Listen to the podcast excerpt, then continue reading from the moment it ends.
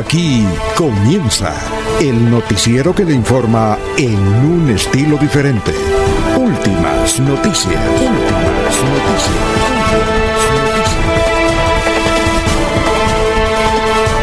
La información analizada por los expertos, sin sesgos, explicada con detalles, sin tanta carreta.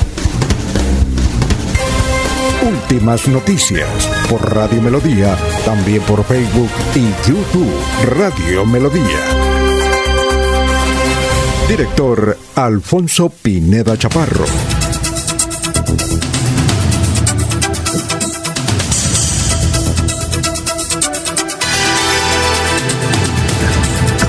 Gracias a Dios.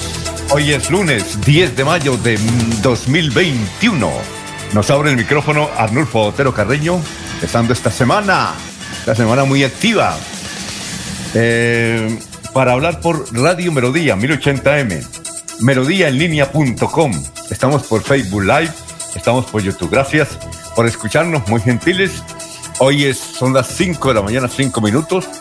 Hoy es 10 de mayo del 2021. Un día, es el Día Mundial del Veterinario. Un saludo, felicitaciones para todos los veterinarios que a esta hora nos escuchan y nos ven.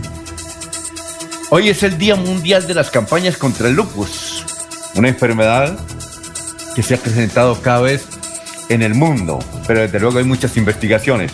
Pues bien, hoy es el Día Mundial de esa lucha contra el lupus. Un día como hoy, 1847, se inventó o salió a la luz pública el neumático. 1847. Quedó en el mercado el neumático. Un día como hoy, 1957, Gustavo Rojas Pinilla renunció. Renunció a la presidencia de Colombia. Un día como hoy, 1975, la empresa Sony lanzó el videocassette para Betamax. Que tantas películas vimos ahí, el Betamax. Muy bien.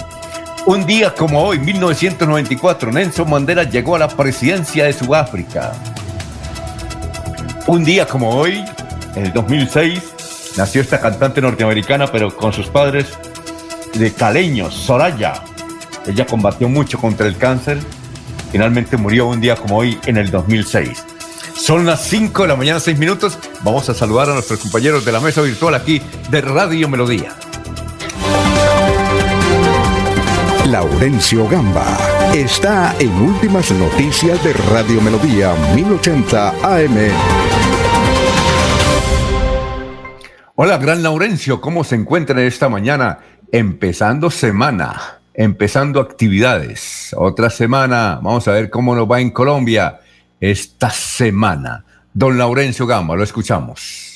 Alfonso y oyentes, muy buen día. Pues bien, para usted nuestro saludo, para la señora Sara Prada Gómez, para don Jaido Almeida Santos y en sí para todos quienes están en la red mundial, para las señoras mamás de muchos y tantos oyentes que ayer celebraron el Día de la Mamá, o mejor dicho, durante este mes, porque la orden nacional es que sea el último domingo de mayo la celebración central, pero ayer se agotaron los almuerzos, las flores y las señoras, las mamás muy felicitadas.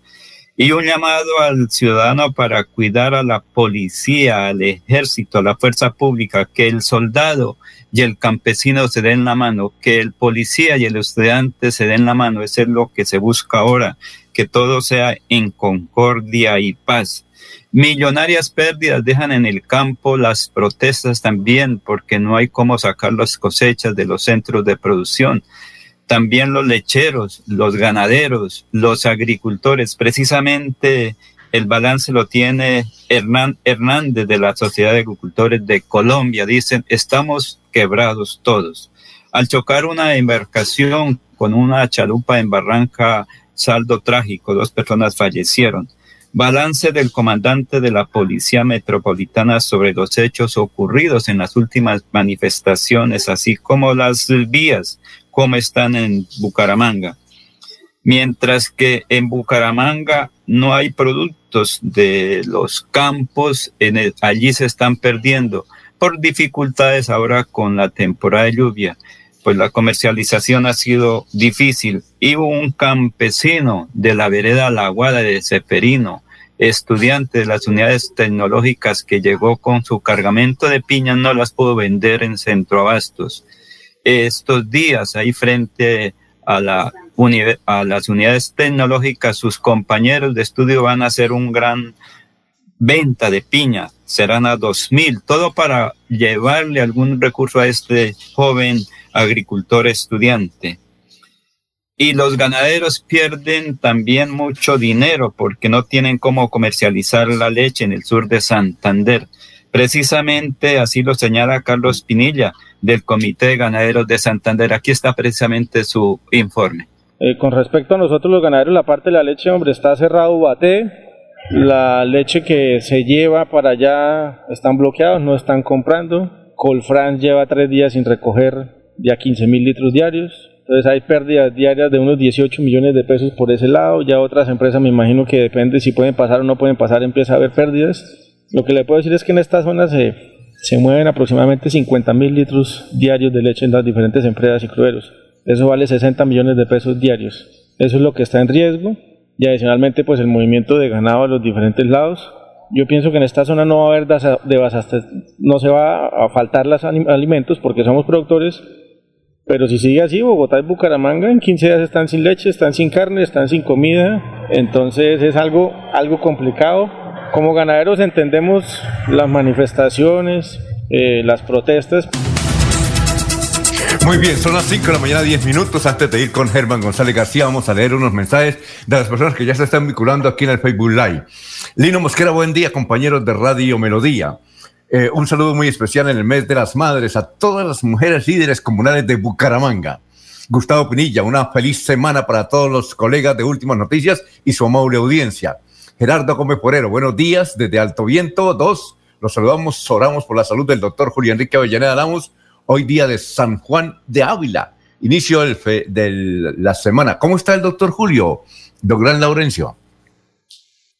Alfonso, pues se está recuperando. Lo que conozco es que está ya en su apartamento y como dice, hay que orar por él y él ha dicho que la otra semana prácticamente ya nos estará acompañando aquí en el noticiero, se está recuperando, eh, pues y también eleva muchas gracias a todos quienes con sus oraciones estuvieron vinculados con sus mensajes durante estos días. Si él ya se encuentra recuperado un poco y está en su lugar tradicional de vivienda. Lo queremos aquí. Son las 5 de la mañana, 11 minutos. Bueno, un saludo también de don Jairo Macías, igualmente de don Ramiro Carvajal de Deportivos Carvajal, de Aníbal Navas Delgado, gerente general de Radio Taxi Libres, que tiene el teléfono 634-2222. Igualmente para Benjamín Gutiérrez, para Lino Mosquera, Juan José Rinconosma, eh, igualmente para, a ver, Juan José Rinconosma, eh, igualmente don Benjamín Gutiérrez, eh, Walter Vázquez, don Jairo Alfonso Mantilla, un saludo para él, Jairo Alfonso Mantilla, para Sofía Rueda, Pedrito Galvis, Pablito Monsalve, gracias por escucharnos y vamos a saludar a las 5.12 minutos de este lunes, empezando la actividad semanal a Germán González García. Germán, ¿cómo, se, ¿cómo está? ¿Cómo se encuentra este lunes? Un feliz día, Alfonso y oyentes de Radio Melodía, pues dispuesto a disfrutar las segundas semanas del mes de mayo, mes de Día de las Madres, mes de Día de la Santa Virgen María. Pues Colombia completa 12 días de manifestaciones en varias regiones del país, aunque en su mayoría las protestas han avanzado de forma pacífica. Cali ha sido una, de las grandes ciudades más afectadas por la violencia, donde hay escasez de alimentos y de combustible. El alcalde de Cali, Jorge Iván Ospina, le pidió al Consejo Regional Indígena del Cauca que la Guardia Indígena que se encuentra en Cali cese la requisa que se viene haciendo a los carros y a civiles que circulan y transitan por la ciudad de Cali. Este tipo de labores policiales adelantada por la Guardia Indígena ha caldeado los ánimos en Cali. En las últimas horas se han presentado hechos violentos entre la ciudadanía, en donde se han reportado tiroteos en el sur de Cali que han dejado varios heridos. Desde carros se estarían disparando a los indígenas. Ante esto, el presidente Duque trasladó al ministro del Interior, Daniel Palacios, a Cali, para que se ponga al frente de la situación y establezca diálogo con la Guardia Indígena que está en Cali para que paren los bloqueos y retenes y regresen a su resguardo.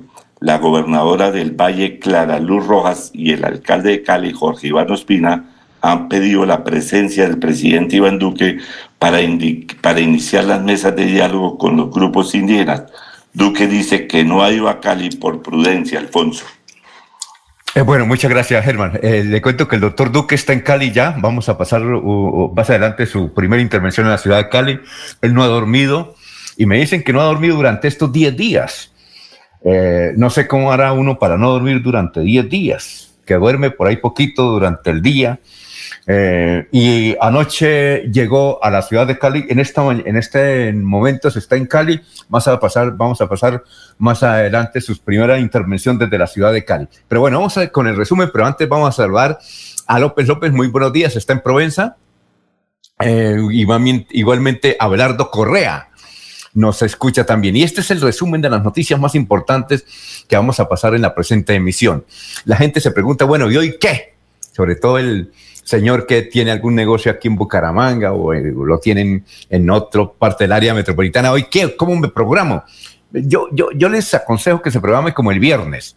El viernes hubo unas manifestaciones, eh, algunas concentraciones, hoy también la van, a ver, la, van a ver en el Parque San Pío. Aquí está el resumen.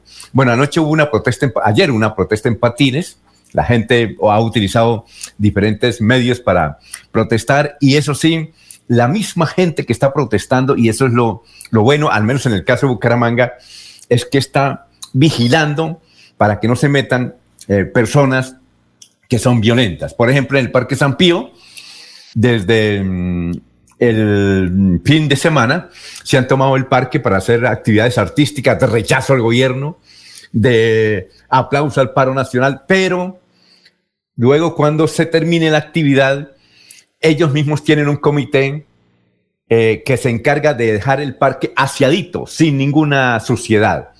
Eh, y están pendientes de que no haya desmanes. Por ahí al lado, cerca al Parque San Pío, se han intentado quemar llantas como para llamar la atención, algunas palmas que han bajado del Parque Las Palmas y otros árboles y las han quemado.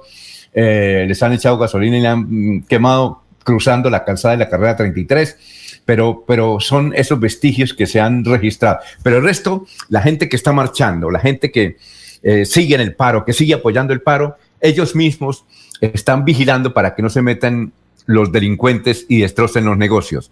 Y entonces lo de hoy, les queremos decir que el paro continúa. Hay una actividad del paro eh, y es mejor como el viernes pasado eso es lo más o menos que se prevé según lo que hemos eh, averiguado tanto de las organizaciones sindicales como de la misma alcaldía y la gobernación. Bueno, la otra buena noticia, son las 5 de la mañana, 17 minutos, es que llegaron 46.523 mil vacunas de Sinovac a Santander. Ya hay acercamientos, otra buena noticia, del gobierno nacional con el Ejército de la Nación Nacional. Se ha presentado también eh, algunas protestas en el peaje de la Mesa de los Santos, han sacado un comunicado.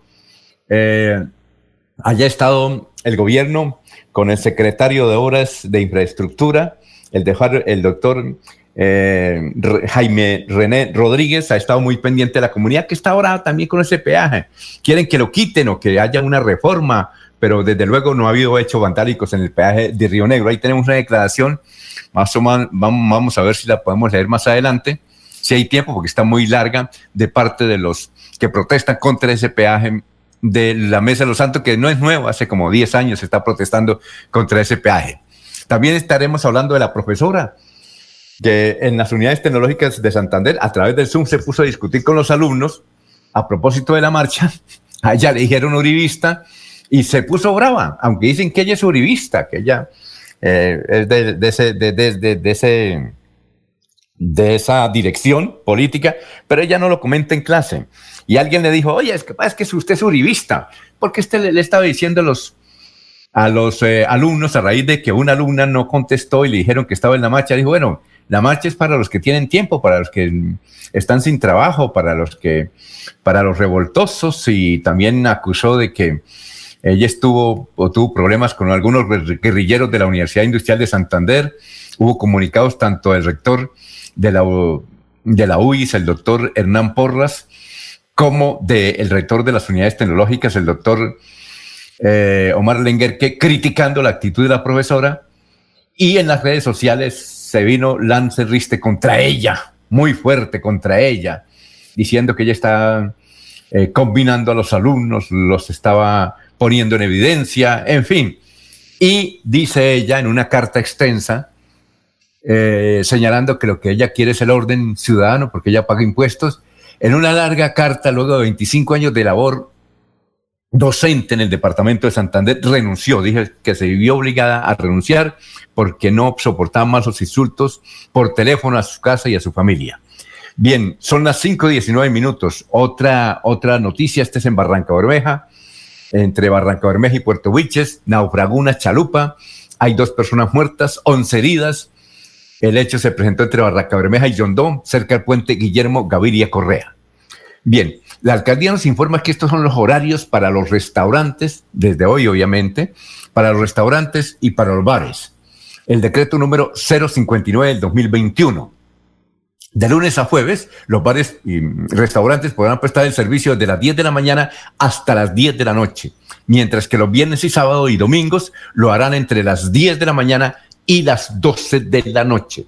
Eso es lo que nos dice la alcaldía y está el decreto.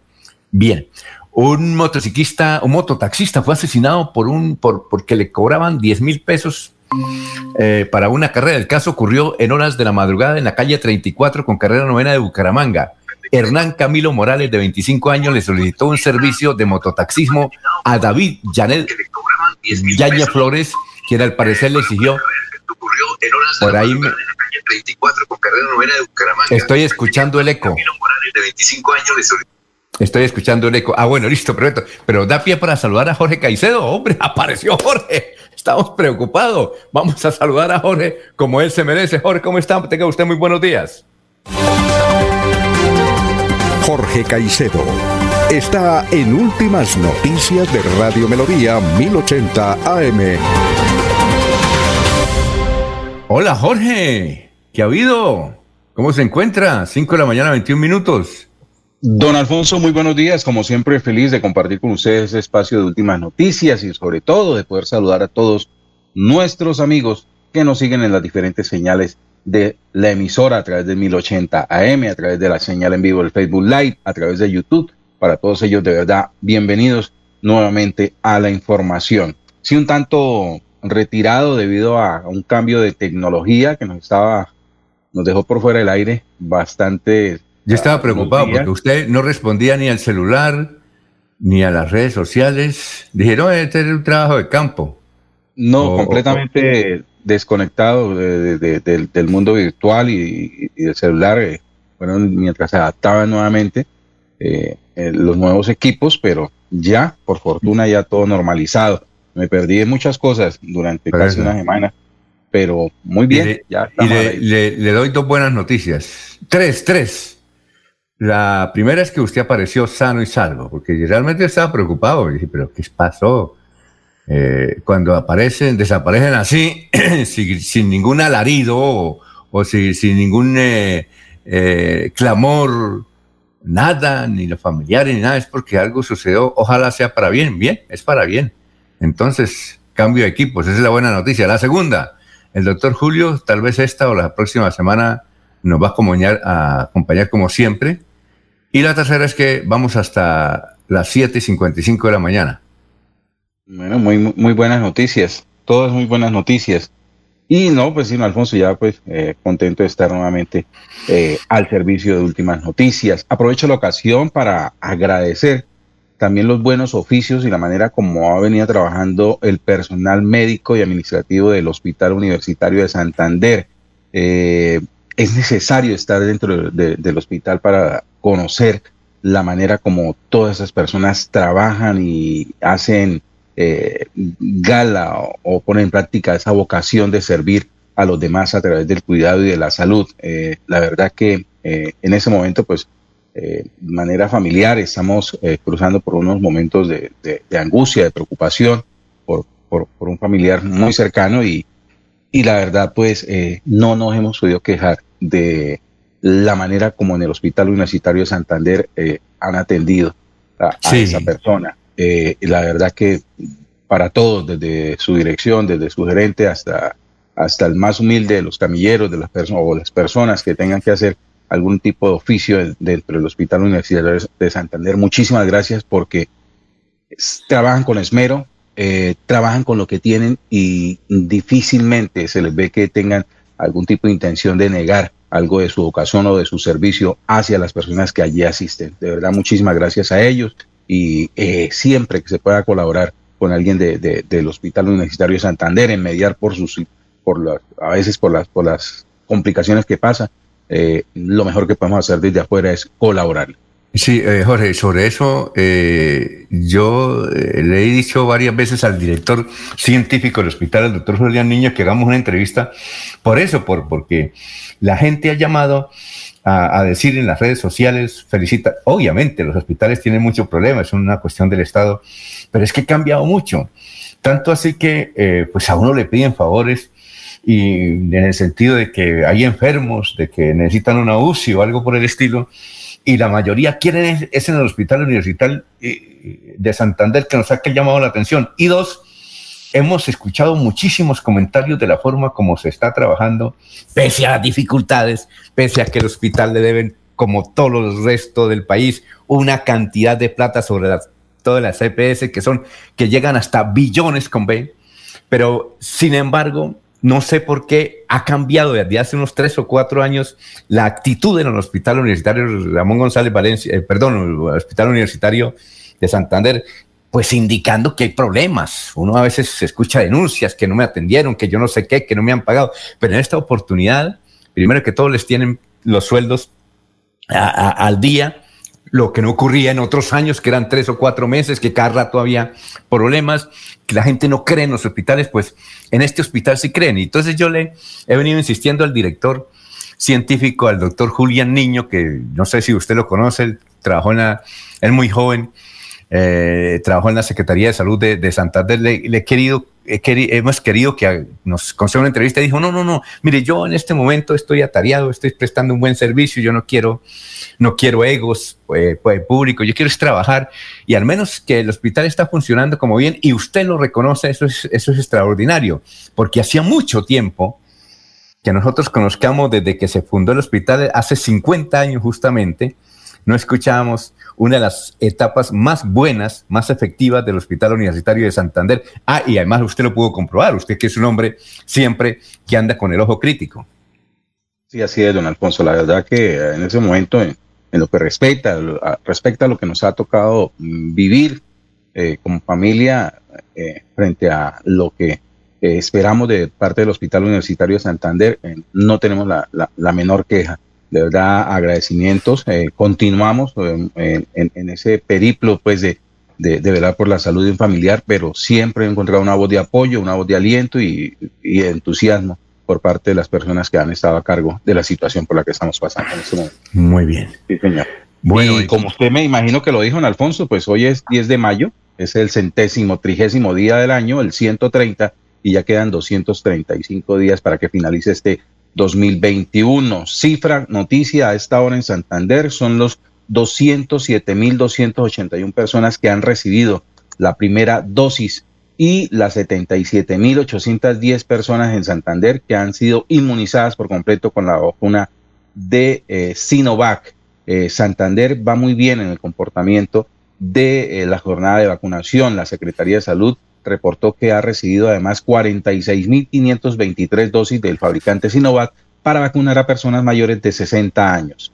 Hoy, el departamento ha aplicado 285.091 dosis que corresponden al 81%. Oiga, Jorge, eh, ¿usted supo algo del accidente, a pesar de que no sé si ya tenía los elementos tecnológicos para comunicarse con su tierra entre Puerto Wilches, Chondó y Barranca Bermeja? Del remolcador que, que se accidentó? Entiendo que era una, un, bote de, tipo chalupa, eh, se movilizaban en él 14 personas, eh, era un recorrido turístico y tuvieron un impasse cuando transitaban cerca a un planchón, a un remolcador. Al parecer, pues, eh, fueron absorbidos por, por, el, por el planchón y el, el, bote zozobró. Eh, al el resultado de esto, pues fueron dos personas fallecidas, un adulto mayor y un menor de seis años. Es el reporte que tengo, Nato. Bueno, vamos a seguir con el resumen, son las 5.28 minutos. Bueno, eh, decíamos que un mototaxista fue asesinado en la carrera mm, novena con calle 34 porque eh, lo, asesinaron con pico botella. El muchacho, que está orado porque le habían cobrado 10 mil pesos por el servicio en las madrugadas del domingo, pues lo mató con el pico de una botella que encontró en un basurero. Murió en las últimas horas un motociclista entre Bucaramanga y Zapatoca en el sector Cuatro Esquinas. Hay varias personas, entre ellas que dos, entre ellas que dos motociclistas o motocicletas se chocaron de frente. Bueno, y Vanguardia tiene un editorial hoy sobre lo que está sucediendo en Bucaramanga y Colombia. Dice lo que ha vivido, una de las apartes principales dice lo siguiente, lo que ha habido el país esta semana es desastroso. Las vías bloqueadas y la capacidad de llegar a acuerdos para lograr los mínimos básicos de una protesta pacífica ha llevado a que las pérdidas y el daño para todos los colombianos sea profundo, por culpa de quienes decidieron bloquear las vías de forma tributaria y pensaron de manera errada que esta era una forma válida dentro de las protestas. No hay carne en muchas neveras del país, hay 37 millones de aves a punto de morir porque no tienen alimento, 10 toneladas de pollo están a punto de perderse, no hay gasolina para transportar los bienes ni para el transporte público en muchos lugares y el precio de los alimentos ya tienen una escalada en su precio en todo el territorio nacional. A nivel nacional, la buena noticia es que hay dos buenas noticias. Desde Cali ya está hablando el señor presidente, fue con la vicepresidenta y otros ministros, está desde Cali, vamos a pasar más adelante la primera locución en Cali, esta madrugada el presidente Duque, que nos comentan periodistas de la Casa de Niño, que lleva que 10 días sin dormir, uno no, no sabe si uno puede durar 10 días sin dormir.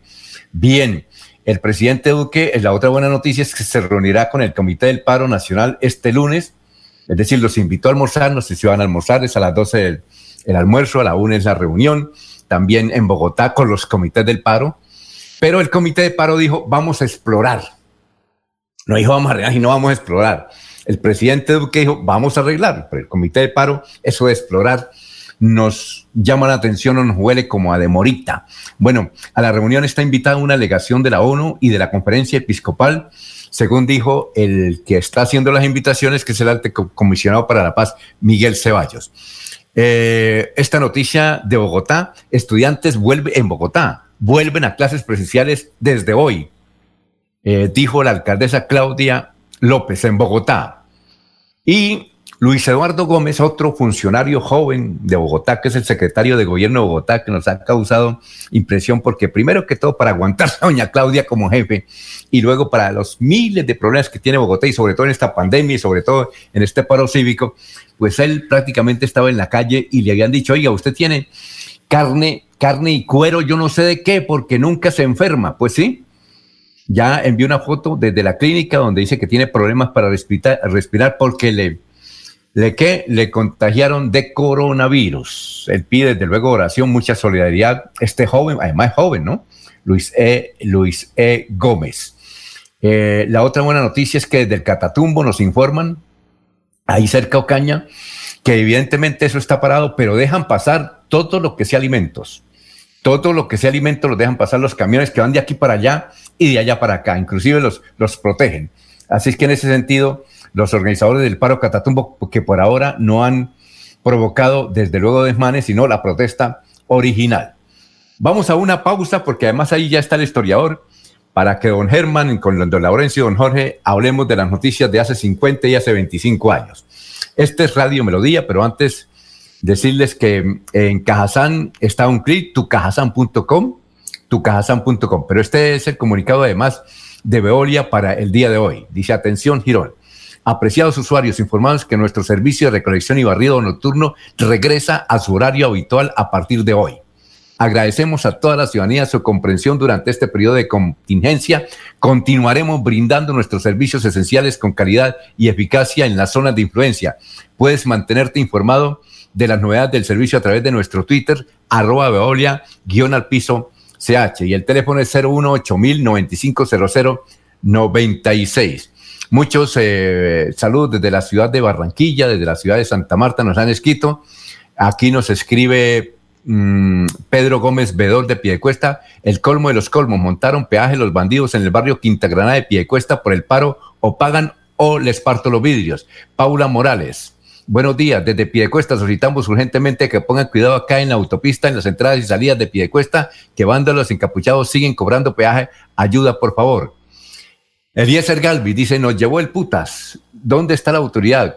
Los peajes de bandidos y encapuchados que amenazan con romper los vidrios a quien no les pague eh, una realidad. Hace dos noches unos amigos que cubrían la ruta Barbosa-Bucaramanga fueron obligados a pagar tres peajes de más de ocho mil pesos cada uno. Obligan, intimidan en tono venezolano. Nos llevó el putas, dice Eliezer Galvis. Carlos Gómez dice desde Mogote, Santander ampliando sintonía, felicidades, buen clima. Tenemos unos saludos también de Barranquilla, Santa Marta y de la ciudad de Cali. Son las 5.34. Melodía es la radio que lo tiene todo. Noticias. Deportes. Música. Variedades.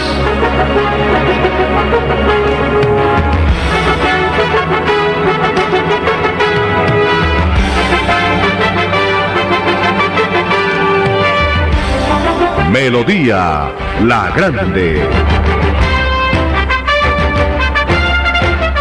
Fuimos la primera ciudad del país en reabrir diferentes sectores económicos en aras de comenzar con la recuperación de empleos y puestos de trabajo. Bucaramanga es líder nacional en reactivación económica. Así logramos, entre otras cosas, reducir el desempleo en jóvenes menores de 28 años, un indicador positivo que evidencia la recuperación para una de las poblaciones más afectadas por la pandemia. Buenas decisiones, buenos resultados. Alcaldía de Bucaramanga. Gobernar es hacer.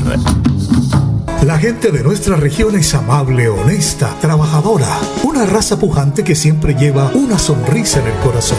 Por ellos estamos comprometidos en cuidar el medio ambiente, en innovar, en renovar con tecnología, transmitiendo confianza en el manejo integral de residuos. Desde el corazón de Colombia, Veolia, renovando el mundo.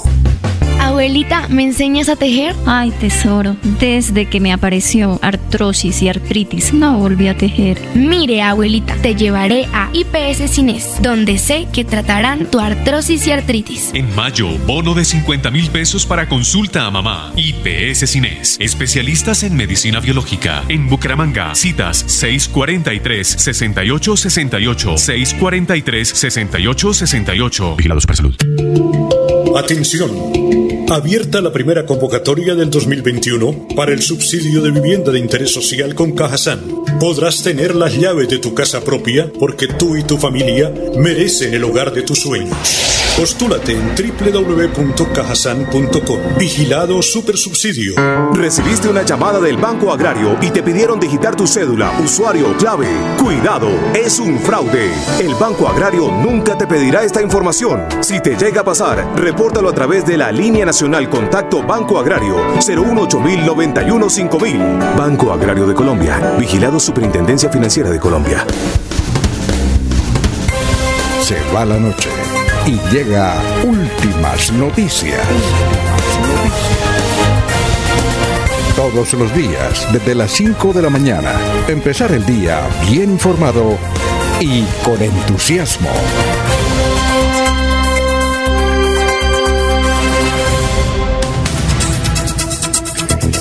Gerardo Gómez Forero dice, los limpiavidrios en los semáforos, ¿qué se hicieron? ¿Dónde están? La pregunta del millón. Antes de ir con el historiador, también hay otros, otros eh, mensajes. Dice Sheila, aunque admiro a Petro, me gustan los comentarios de Jorge, extrañaba su presencia y buscaba en otros medios si era que trabajaba en otro lugar. Eh, mire, usted tiene sus admiradoras, don Jorge. Um, Arturo, bien por el doctor Julio. Adelante, profesor. Lo recuerdo desde Florencia, Caquetá, Benilda, desde San Alonso. Me tienen hastiada esos venezolanos. Bueno, vamos con usted. Eh, papel y lápiz, compañeros. Vamos con usted, eh, Carlos Augusto González, con la efeméride de la noticia hace 50 años, hace 25 años, aquí en Santander y en Bucaramanga. Muy buenos días, Carlos. Buenos días a la mesa de trabajo y a los oyentes. Hace 50 años esta fue la noticia más importante en Santander. Equipos Negro y Millonarios empataron 1 a 1 en partido disputado por la decimocuarta fecha del torneo profesional de fútbol en el estadio Daniel Villa Zapata de Barranca Bermeja. Comité Ejecutivo del Partido Liberal divulgó lista parcial de delegados a la Convención Nacional prevista para mayo 21. Por Santander participarán entre otros Eduardo Mestre Sarmiento, Leonor Marín de Silva, Agdón Espinosa Valderrama, Pedro Gómez Valderrama, Benjamín García Cadena, Eduardo Camacho Gamba y Alfonso Gómez Gómez y hace 25 años esto fue noticia. Acuerdo aprobado por el Consejo de Florida Blanca estableció recompensas para denunciar a vendedores de drogas ilícitas. La medida fue tomada como consecuencia del incremento de la delincuencia en el municipio y el reducido número de policías, que es de 97 para una población de 50.000 habitantes. Más de dos horas duraron paralizadas las operaciones en el aeropuerto Palo Negro por un accidente entre un avión de Avianca y otro de Intercontinental de Aviación ocurrido en la plataforma. Siga usted, don Alfonso. Muchas gracias, don Carlos. Oiga, bueno, Germán. Eh, noticias de hace 50 años en Barranca Bermeja. ¿Ese oro negro fue el que fundó usted o usted fue Alianza Petrolera? No, el que yo fundé fue Alianza Petrolera. Ah, el oro ante la crisis económica que atravesaba el Independiente Medellín en los años 70, pues le facilitó la ficha deportiva al Club Oro Negro de Barranca Bermeja quien lo reemplazó en el torneo de fútbol profesional colombiano en el año de 1971. El oro negro pues solo duró un año, ya que en 1900, 1972 desapareció, porque el Independiente Medellín dijo que ya estaba bien económicamente, entonces reclamó el regreso de su ficha deportiva para volver a jugar en la primera división, saliendo eh, así el oro negro de la ciudad de Barranca Bermeja. En ese año participaron 15 equipos que jugaban el torneo y el oro negro terminó en el puesto 13. De Eduardo Mestre, pues fue el gran coequipero en el triunfo de Virgilio Barco para llegar a la presidencia de la República. Fue miembro de la Dirección Liberal Nacional, fue senador, fue embajador de Ginebra y aspiró a ser designado, pero no lo logró. Leonor Marín de Silva era una una mujer luchadora, dirigente liberal de la ciudad de Vélez, fue diputada en la Asamblea de Santander. El viernes ustedes se preguntaban que quién era Rosabel Marín de Muñoz, pues era hermana de Leonor Marín de, Silva. Eh, Eduardo Camacho Gamba, pues nació en Puente Nacional creo que fue eh, parlamentario, creo que fue gobernador, y el doctor Alfonso Gómez Gómez fue un gran dirigente liberal, fue concejal, diputado, congresista, ministro del Interior, embajador en Rusia, y llegó a ser, no me acuerdo Alfonso si fue rector o vicerrector de la Universidad Autónoma de Bucaramanga. Esto es lo que me acuerdo de lo que dice el historiador en el día de hoy. Oiga, eh, eh, Alianza Petrolera, ¿en qué año fue fundada? En 1990 y apareció en el escenario del fútbol colombiano en 1991 en el torneo de la categoría B que se llamaba Gran Ascenso del, del Fútbol Colombiano Copa con Casa. Ahí mm. apareció la Alianza Petrolera, Alfonso. Bueno, ¿y por qué le puso Alianza? ¿Inspirado en Alianza Lima? No, yo más o menos seguí los pasos del club Cobreloa de, la ciudad de, Chile, de los mineros. Entonces dije, pasémonos en la industria de, los petroleros. Entonces lo coloqué Alianza Petrolera. Pero al final los petroleros, las empresas petroleras, no aportaron absolutamente nada. Y el primer patrocinador del equipo Alianza Petrolera pues fue Bavaria, que donó 5 millones de pesos y la Lotería de Santander que nos dio 10 millones de pesos. Con 15 y la ficha en esa época para participar en torneo valía 10 millones de pesos que los conseguía a través de, de bonos que, que vendía a los trabajadores de Ecopetrol a los cuales mensual, quincenalmente se le quitaban mil pesitos para completar 10 mil pesos que valía eh, la acción del club Alianza Petrolera, Alfonso. Ave María, Alianza Petrolera, muy bien. Eh, ¿Jorge recuerda algo o no? Bueno, en sus tiempos por allá, Jorge, ¿sí iba al partido, Jorge?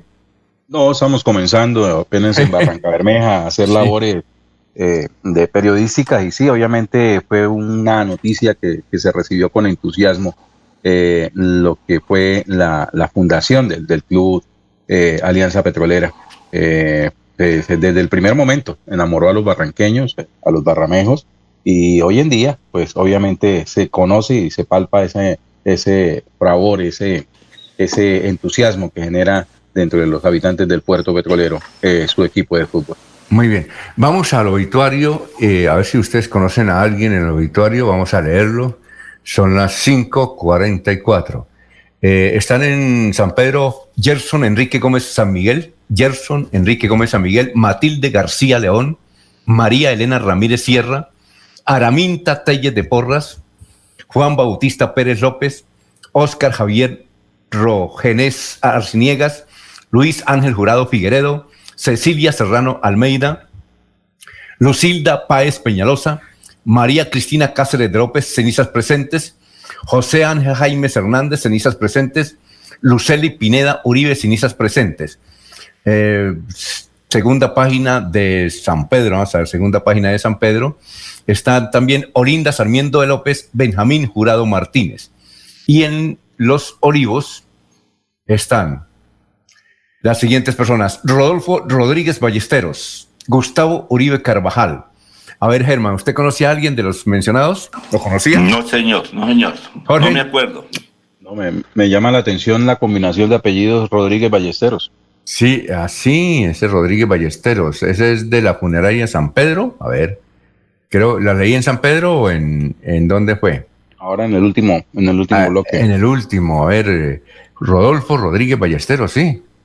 Vas a preguntar a ver si Jaime tiene un, un hermano que se llamaba Rodolfo Rodríguez Ballesteros. Como también murió, no sé si Jorge lo conocía, eh, yo tal vez estoy confundido de un señor que va mucho a Radio Melodía, que es pintor en, Florida Blanca, su familia es llena de pintores.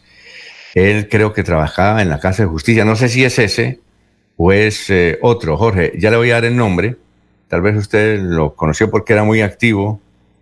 Eh, dice, a ver, se llama. Ah, eh, ya. Yo, yo, yo, envié, yo le envié la foto a usted eh, al grupo de el chat de noticias. Álvaro Reyes, Álvaro Rueda Reyes. Sí. El maestro Álvaro Rueda Reyes. ¿Usted lo conoce a él? Lo conocía? Eh, sí, lo, distingo su obra, eh, colaborador permanente de la Casa de la Cultura Piedra del Sol, es de los artistas de florideños reconocidos eh, por su talento y por su pues por, la calidad y, la admiración hacia sus obras. Eh, sí, conocí de su fallecimiento en la jornada anterior, Álvaro Rueda Reyes, creo que también tiene un hermano que es artista. Pero sí, pero ¿cómo es que el, que va tal vez a Radio Melodía, me parece a mí, no recuerdo el nombre. Recuerda que a veces va Radio Melodía y eso nos lleva eh, esto, empanadas, tamales, de todo, ¿se acuerda? Es que no recuerda. Y, él, escucha Radio Melodía y que su esposa es pintora. Sí se acuerda él, ¿no? Sí, sí, sí recuerdo el hecho de la persona, pero no, se me escapa el nombre en ese momento, en Alfonso. Muy bien. Bueno, vamos a una pausa, todo a un clic, tucajasan.com. Son las 5 de la mañana, 47 minutos. Fuimos la primera ciudad del país en reabrir los centros comerciales para reactivar el comercio y comenzar con la recuperación de puestos de trabajo a través de la generación de más empleos. Bucaramanga es líder nacional en reactivación económica. Así logramos mejores niveles de recuperación para seguir construyendo una ciudad de oportunidades para todos. Buenas decisiones, buenos resultados. Alcaldía de Bucaramanga. Gobernar es hacer. Cuando pagas tus impuestos en Financiera como Ultrasan, ganas por partida doble. ¿Doble? ¡Claro! Estás al día con tus impuestos y tienes la posibilidad de ganarte uno de los grandes premios que tenemos para ti. Participar es muy fácil. Ven ya a Financiera como Ultrasan y paga tus impuestos. Tú puedes ser el próximo ganador. Queremos que disfrutes de un servicio de energía confiable y de calidad. Por eso trabajamos en el mantenimiento de la infraestructura eléctrica, para que estés informado oportunamente de las fechas y horarios de las suspensiones del servicio de energía. Síguenos en nuestras redes sociales arroba esa grupo EPM o consulta toda la información en www.esa.com.co.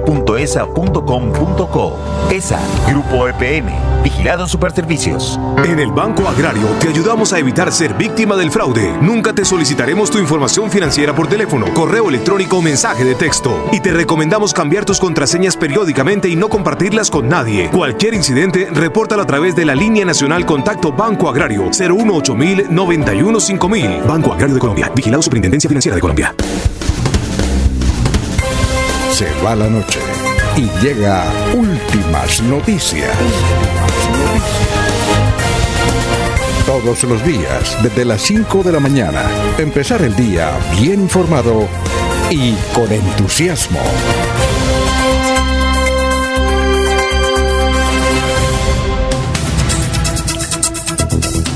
Muy bien. Eh, Johanna nos dice, evidentemente, ¿dónde están los limpiavidrios? No los encuentro en los semáforos. ¿Qué estarán haciendo? René Alexander Parra Castellano, buenos días. Gustavo Pinilla Gómez. Leonor Marín de Silva era la madre de Plinio Silva Marín, exalcalde de Bucaramanga. Sí, ¿no? Y creo que fue alcaldesa de Vélez, hermano. Sí, señor. Ella es la mamá de Plinio Silva Marín. ¿Ella todavía vive, doña Leonor? No, ella falle- falleció hace rato. Su hermana, la que la semana pasada preguntaban que había muchos avisos eh, en las páginas, Rosabel era ya como que la última, la generación de las hermanitas Silva. Eh, Marín, perdón, ella era Rosabel Marín de Muñoz, eh, la mamá de- del dirigente ganadero Edgar Muñoz, que también murió hace como unos dos años. Ah, ya. Bueno, eh, nos dicen, ¿aló? Nos dicen que el que el que nosotros mencionamos es Andelfo. Andelfo es el que nos dice que no- el que va mucho a la emisora, Andelfo. Entonces, para Andelfo, nuestra solidaridad por la muerte de su hermano. Andelfo oh, Rueda, que trabaja en la Casa de Justicia de la ciudad de Bucaramanga. Bueno, vamos con noticias, Jorge. Son las 5.50. Don Alfonso, el desarrollo de la jornada de vacunación en las provincias de Santander reportan lo siguiente. La población donde más se ha vacunado es el área metropolitana de Bucaramanga con un 86,34%, mientras que las provincias de Comunera, Vélez y García Rovira cuentan con un porcentaje superior al 70%. Hasta el momento, 64 municipios se encuentran en escala verde, es decir, que superan el 70% de aplicación de biológicos, y 23 entes territoriales están en escala amarilla y roja.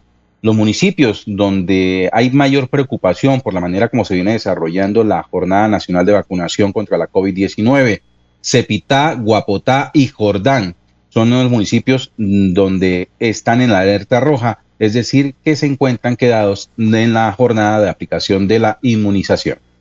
Son las 5.51 minutos, 5.51. Alirio nos escribe desde el municipio de Girón.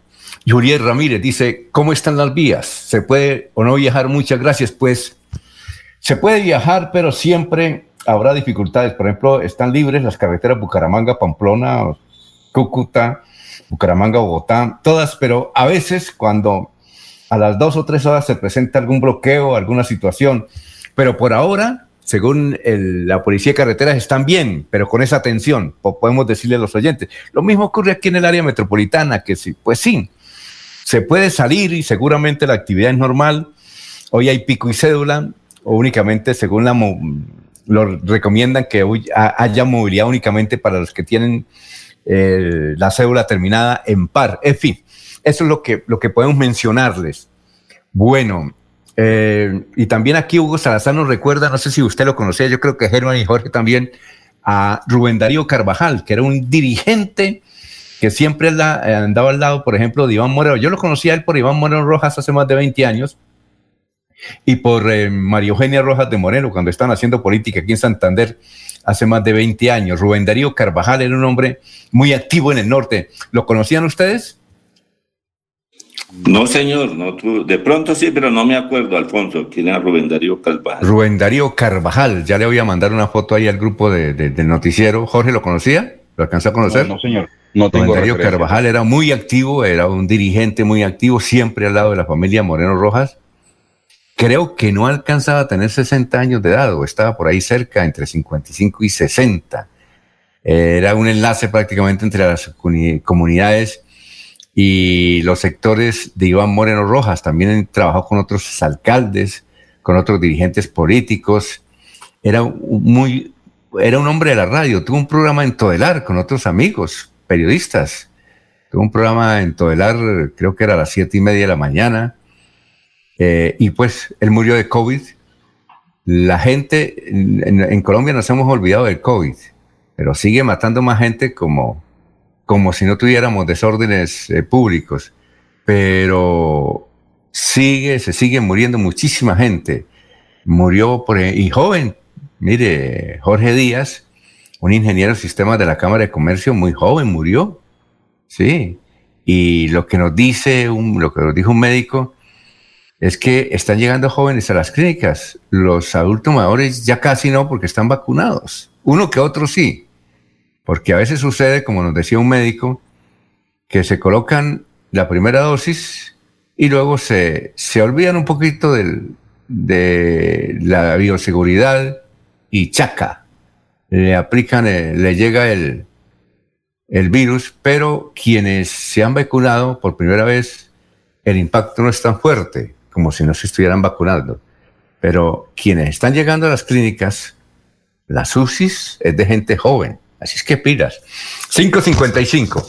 Vamos a ver si ya tenemos, Anulfo, al presidente Duque, hablando desde la ciudad de, de Cali. Cuando esté listo el presidente Duque, eh, Don Anulfo nos dice quien está en Cali, porque había criticado mucho a Duque, que no iba, que tenía miedo, pero es que él estaba, primero que todo, atendiendo unas eh, mm, delegaciones, unas por Zoom, otras presenciales de organismos internacionales.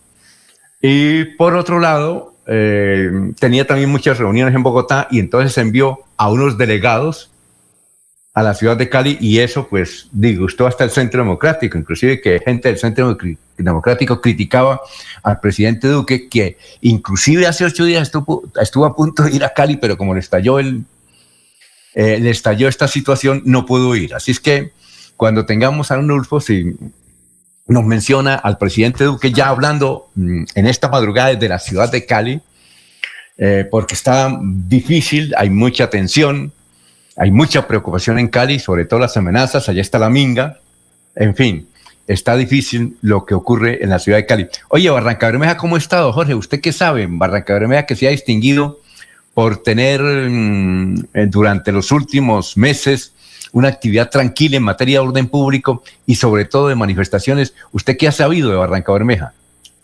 Eh, entiendo que allí se ha desarrollado de muy buena manera las jornadas de protesta, don Alfonso. Sin embargo, pues no dejan de suceder algunos hechos que alteran la tranquilidad y, y- el, el buen desarrollo de, las jornadas. Por ejemplo, el viernes anterior, el jueves anterior, fue víctima de vándalos el centro de atención a víctimas en, Barranca Bermeja, que es considerado como uno de los más completos del país. Sí, y sin embargo, pues eh, fue arrasado por, por la acción de, de, los violentos del vandalismo y, se reportaron pérdidas por cerca de 20 millones de pesos en lo que tiene que ver con la fachada y algunos eh, muebles al interior de este centro de atención a víctimas. Es así como el hecho que más se ha lamentado eh, como resultado de- de los, del vandalismo que se ha apoderado eh, en varios sectores del país. Bueno, 557. Vamos a escuchar al doctor Iván Duque desde la ciudad de Cali, que llegó temprano esta madrugada. Escuchémoslo. Luego de haber realizado aquí en la ciudad de Cali, en el departamento del Valle, nuestro Consejo de Seguridad para enfrentar la situación de orden público frente al cual se han tomado decisiones puntuales. También quiero aprovechar este espacio con la señora gobernadora y el señor alcalde y miembros del equipo de gobierno para transmitirle también un mensaje a todos los jóvenes del departamento del Valle del Cauca. El mensaje es que la juventud sabemos sus necesidades, sus reclamaciones, sus propuestas. Y así como lo hicimos ayer con los gobernadores, donde se establecieron los espacios para escuchar a los jóvenes en distintos lugares del territorio. También el señor alcalde de la ciudad de Cali ha manifestado el deseo de unirse a ese propósito.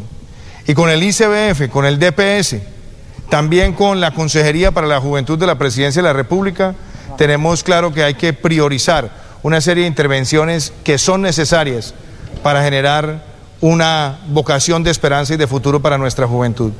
Donde estén los temas de matrícula gratis en la universidad pública, donde estén los temas de participación política, donde estén los temas de emprendimiento, conectividad, pero también participación en dinámicas culturales, en dinámicas también de transformación ambiental.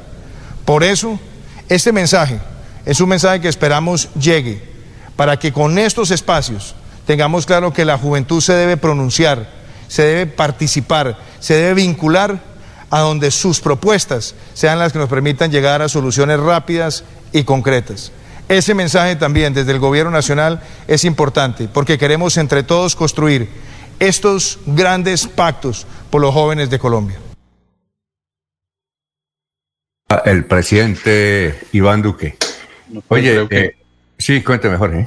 Creo que nos cogieron el, el aparte indicado frente a la situación que está eh, sucediendo en Cali en estos momentos. Ahí tenemos un presidente hablando con respecto a las necesidades de la juventud, eh, no solamente en el Valle del Cauca, sino también en, todo el país, pero no hace referencia a ese pronunciamiento frente a los hechos eh, de los cuales hemos sido testigos durante todo el fin de semana, de invasión a la propiedad privada, de la manera como han salido algunos ciudadanos de Cali armados a, hacer valer sus derechos en las calles de, la capital del Valle. Creo que no, no es de la parte, dentro de lo mucho que puede haber dicho el presidente a su llegada a Cali, esta, este fragmento creo que no corresponde a, la realidad.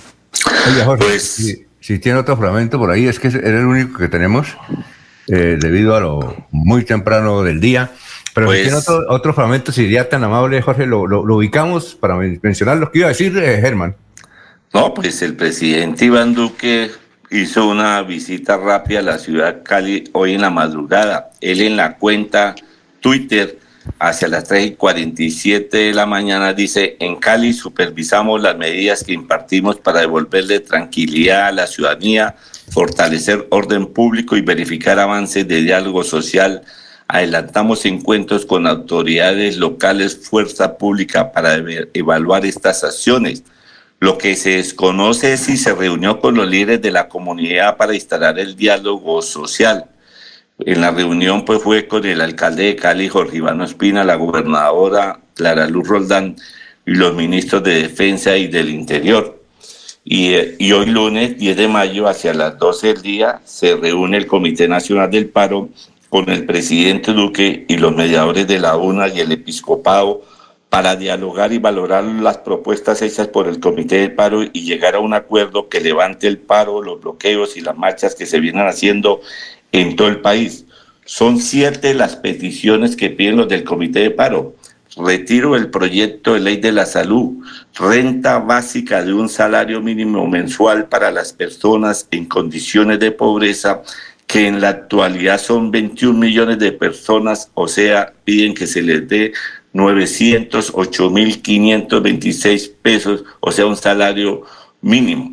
Subsidio a las minipymes, empleo con derecho y seguridad alimentaria, matrícula cero y no alternancia educativa, no discriminación por género, diversidad sexual y etnia, no privatizaciones y derogatorias, decreto 1174, detener erradicación, cultivos, uso ilícito y aspersiones con glifosfato, este pliego del Comité de Paro le costaría al país 81 billones de pesos, o sea, cinco veces más que el recaudo del nuevo articulado de la reforma tributaria que está en 14 billones de pesos, Alfonso. Muy bien. Está, es el primer chiste de la semana, don Germán. Es el primero. Sí, sí, sobre Lo que pide el Comité de Paro vale 81, 81 billones de pesos. Y toda esa situación que estamos viviendo hoy se derivó de una reforma política, de una reforma tributaria que buscaba 14 billones. Imagínense. Muy bien, vamos a una pausa. Mm, eh, estamos en Radio Melodía, son las 6 de la mañana, tres minutos. Los oyentes siguen escribiendo. Eh, Fanny Martínez Pavón, feliz inicio de semana para todos, señores periodistas. Sanacano, bendiciones para todos y tengamos una excelente semana.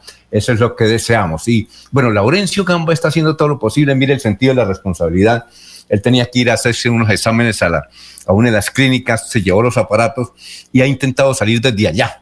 Sabemos el esfuerzo que está haciendo don Laurencio, pero ahí lo hemos visto ahí colocando sus equipos en la clínica donde se encuentra para, para unos chequeos normales que él está acostumbrado en esta parte del año, porque él es muy, muy exigente, muy disciplinado en eso. Está al día y está al día. Vamos a ver si más adelante don Laurencio se puede comunicar con nosotros, pero le alabamos esa gran responsabilidad y esa gran disposición por el periodismo, por servirle a la comunidad. Son las 6 de la mañana, 30 minutos, estamos en Radio Melodía. Aquí Bucaramanga, la bella capital de Santander.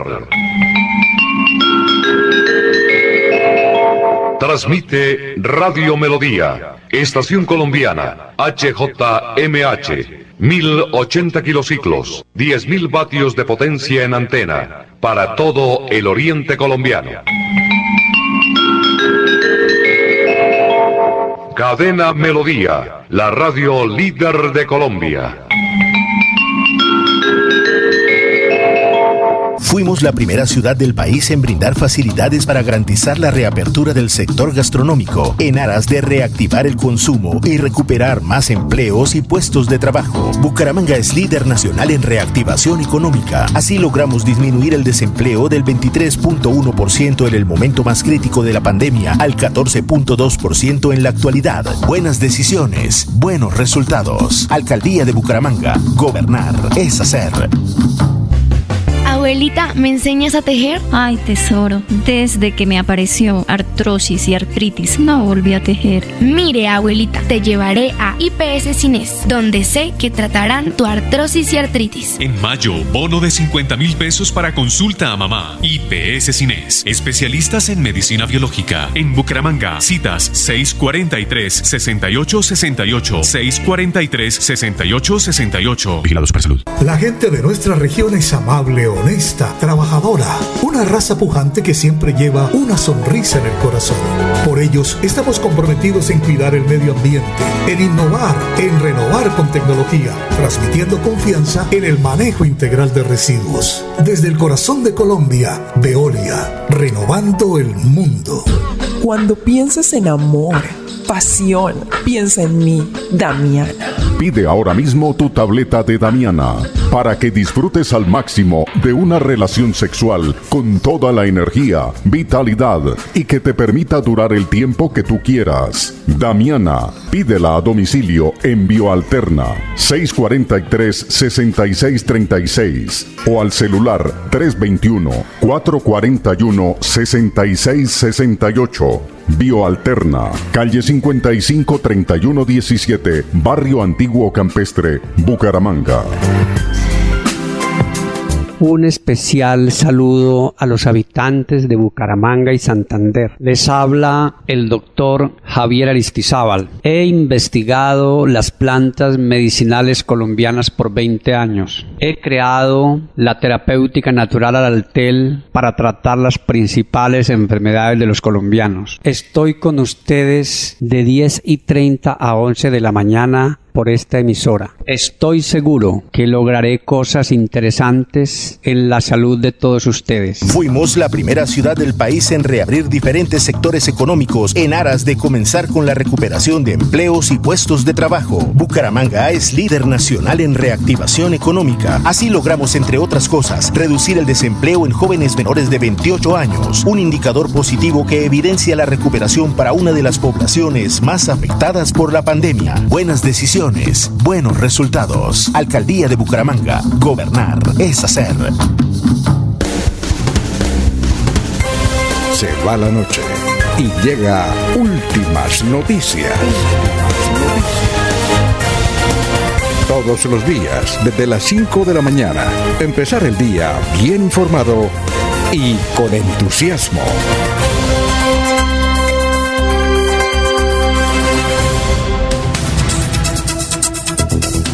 Bien, son las 6 de la mañana, 7 minutos. Laurencio, vamos a ver si le damos un cambio. Lo hemos visto ahí que con muchas, aparentemente muchas dificultades está en la clínica. A ver, Laurencio, háblenos.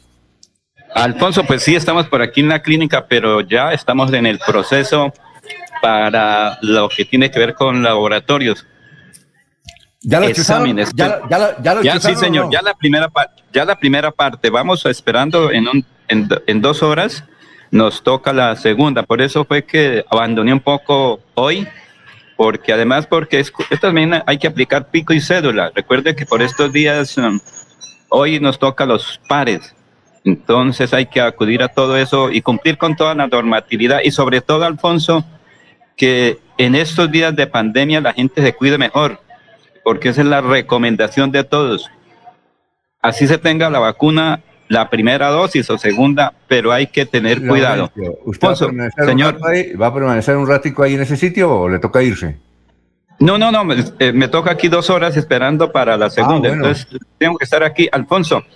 Pero miren, es que ahí está un informe muy importante, es la el llamado desde una niña, desde un adulto, desde la policía, desde un cristiano, un evangélico, un católico, que todos trabajemos por la paz de Colombia, pero principalmente por la defensa de la policía, del ejército, quienes han estado cuidando durante tanto tiempo al ciudadano y más en estos días. Yo creo que, Alfonso, sería conveniente escuchar este informe que inicialmente es el llamado de una niña que es hija de un policía, nieta de un soldado. Mejor dicho, ella reúne todas las condiciones. Escuchemos pues este informe. Hoy decirles a ustedes que soy hija de un soldado, nieta de un policía y hermana de una policía. Hoy quiero decirles a ustedes que yo sé que en esos momentos difíciles sus corazones están tristes, están cansados y quieren renunciar, pero el amor que ustedes le tienen a los colombianos les saca fuerzas para seguir adelante y seguir luchando. Que Dios los bendiga y que la Virgen los proteja siempre. Hoy quiero entregarles esta botellita de agua, una estampita de San José y este es... En los cielos no me declaro digno de estar aquí orando porque no soy una persona santa, ni siquiera soy evangélico, ni, ni siquiera soy un cristiano, pero soy una persona con la fe puesta de que tú puedes sanar esta tierra, proteger al pueblo y proteger a estas personas que de una u otra forma siempre nos defienden y defienden este país. Nosotros nos matamos, no vamos a lograr nada, pero si tú tocas esta tierra, podemos hacer cosas gigantes. Ya se bajó la violencia en Bucaramanga y que seamos un ejemplo para todas las ciudades de Colombia y que Colombia pueda salir y ser un país mejor. En nombre de Jesús, amén.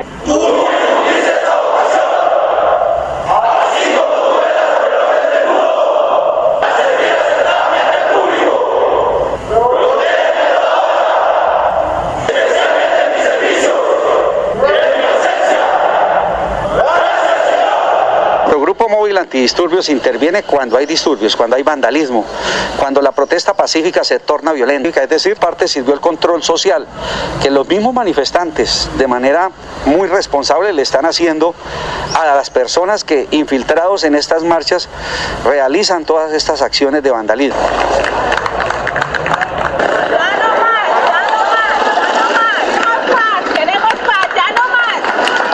Mañanas pidiéndole a Dios y así como me levanto, fortalecido por un país que todos queremos ver libre. Y queremos realmente un mejor Colombia, una Colombia donde podamos soñar. Donde... Cuando yo permita que llueva o mande langostas para que devoren los campos o envíe epidemias, el puro de mano enviaré el bienestar de su país. Pero también levantando un altar de intercesión, no para Santander, una ciudad, sino por una nación, porque todos somos colombianos, pero tenemos que hacer algo que dice el Señor. Esas palabras no las digo. ¿Por qué permitió? Cada día, bien Señor, no nos dejes caer en la tentación de coger un garrote, una piedra, un arma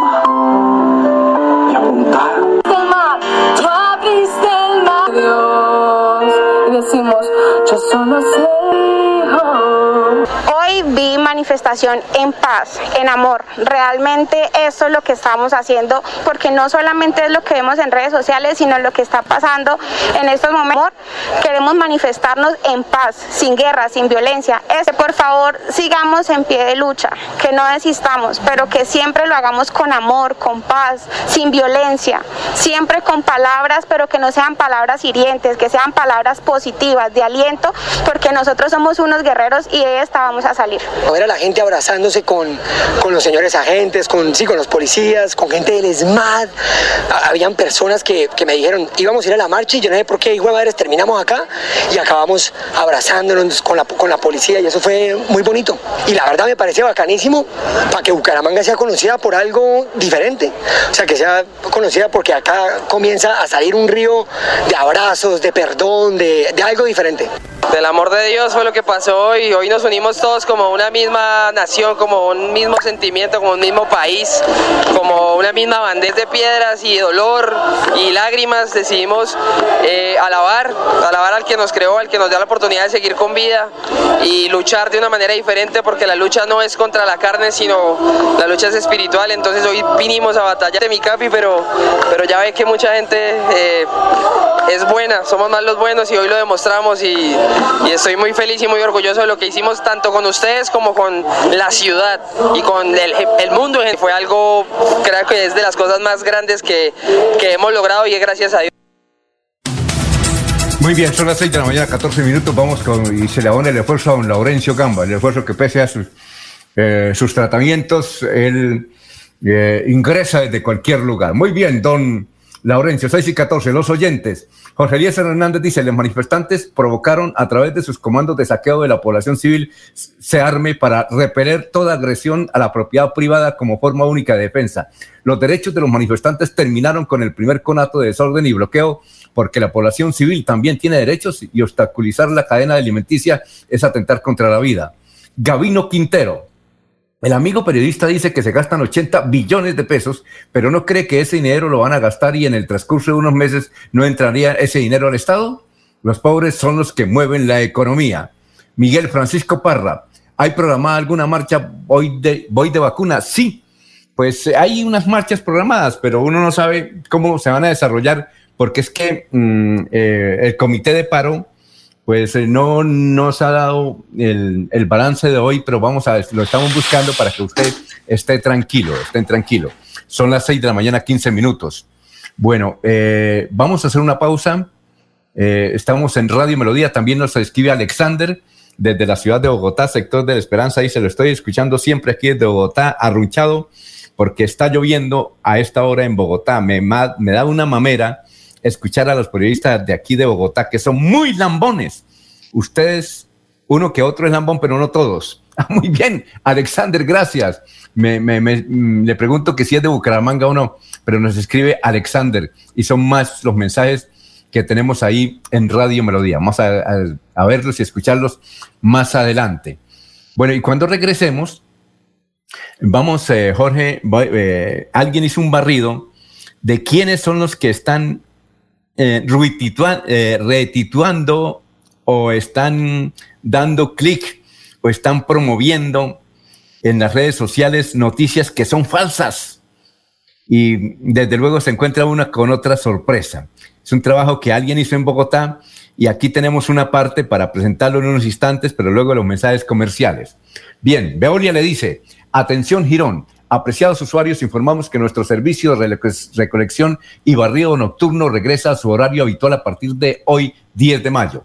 Agradecemos a toda la ciudadanía su comprensión durante este periodo de contingencia. Continuaremos brindando nuestros servicios esenciales con calidad y eficacia en las zonas de influencia. Puedes mantenerte informado de las novedades del servicio a través del Twitter arroba veolia guion al piso CH. El teléfono de Oli es 018 950096. Son las 6 y 17. Fuimos la primera ciudad del país en poner en funcionamiento el aeropuerto local, en aras de reactivar la economía al conectarnos con diferentes rincones del mundo. Bucaramanga es líder nacional en reactivación económica. Así logramos ser los únicos entre las principales ciudades de Colombia en reducir el desempleo del 14.5% al 14.2%, según cifras del DANE. Buenas decisiones, buenos resultados. Alcaldía de Bucaramanga. Gobernar es hacer. En Financiera como Ultrasan nos preocupamos por ti. Queremos verte de nuevo y compartir contigo millones de experiencias. Por eso, te invitamos a quedarte en casa. Nosotros ponemos a tu disposición la agencia virtual y la app Financiera como Ultrasan para que realices consultas y transferencias desde tu hogar. Mira la responsabilidad inscrita a Focacop. Abuelita, ¿me enseñas a tejer? Ay, tesoro, desde que me apareció artrosis y artritis, no volví a tejer. Mire, abuelita, te llevaré a IPS Cines, donde sé que tratarán tu artrosis y artritis. En mayo, bono de 50 mil pesos para consulta a mamá. IPS Cines, especialistas en medicina biológica. En Bucaramanga, citas 643-6868, 643-6868. Vigilados para salud. Recibiste una llamada del Banco Agrario y te pidieron digitar tu cédula, usuario, clave. Cuidado, es un fraude. El Banco Agrario nunca te pedirá esta información. Si te llega a pasar, repórtalo a través de la línea nacional Contacto Banco Agrario 018 5000 Banco Agrario de Colombia. Vigilado Superintendencia Financiera de Colombia. Fuimos la primera ciudad del país en reabrir los centros comerciales para reactivar el comercio y comenzar con la recuperación de puestos de trabajo a través de la generación de más empleos. Bucaramanga es líder nacional en reactivación económica. Así logramos mejores niveles de recuperación para seguir construyendo una ciudad de oportunidades para todos. Buenas decisiones, buenos resultados. Alcaldía de Bucaramanga. Gobernar es hacer.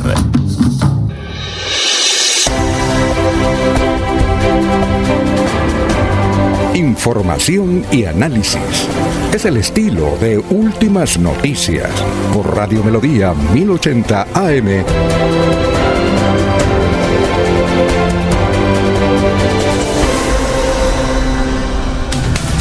Muy bien, vamos con más noticias, son las 6 y 19.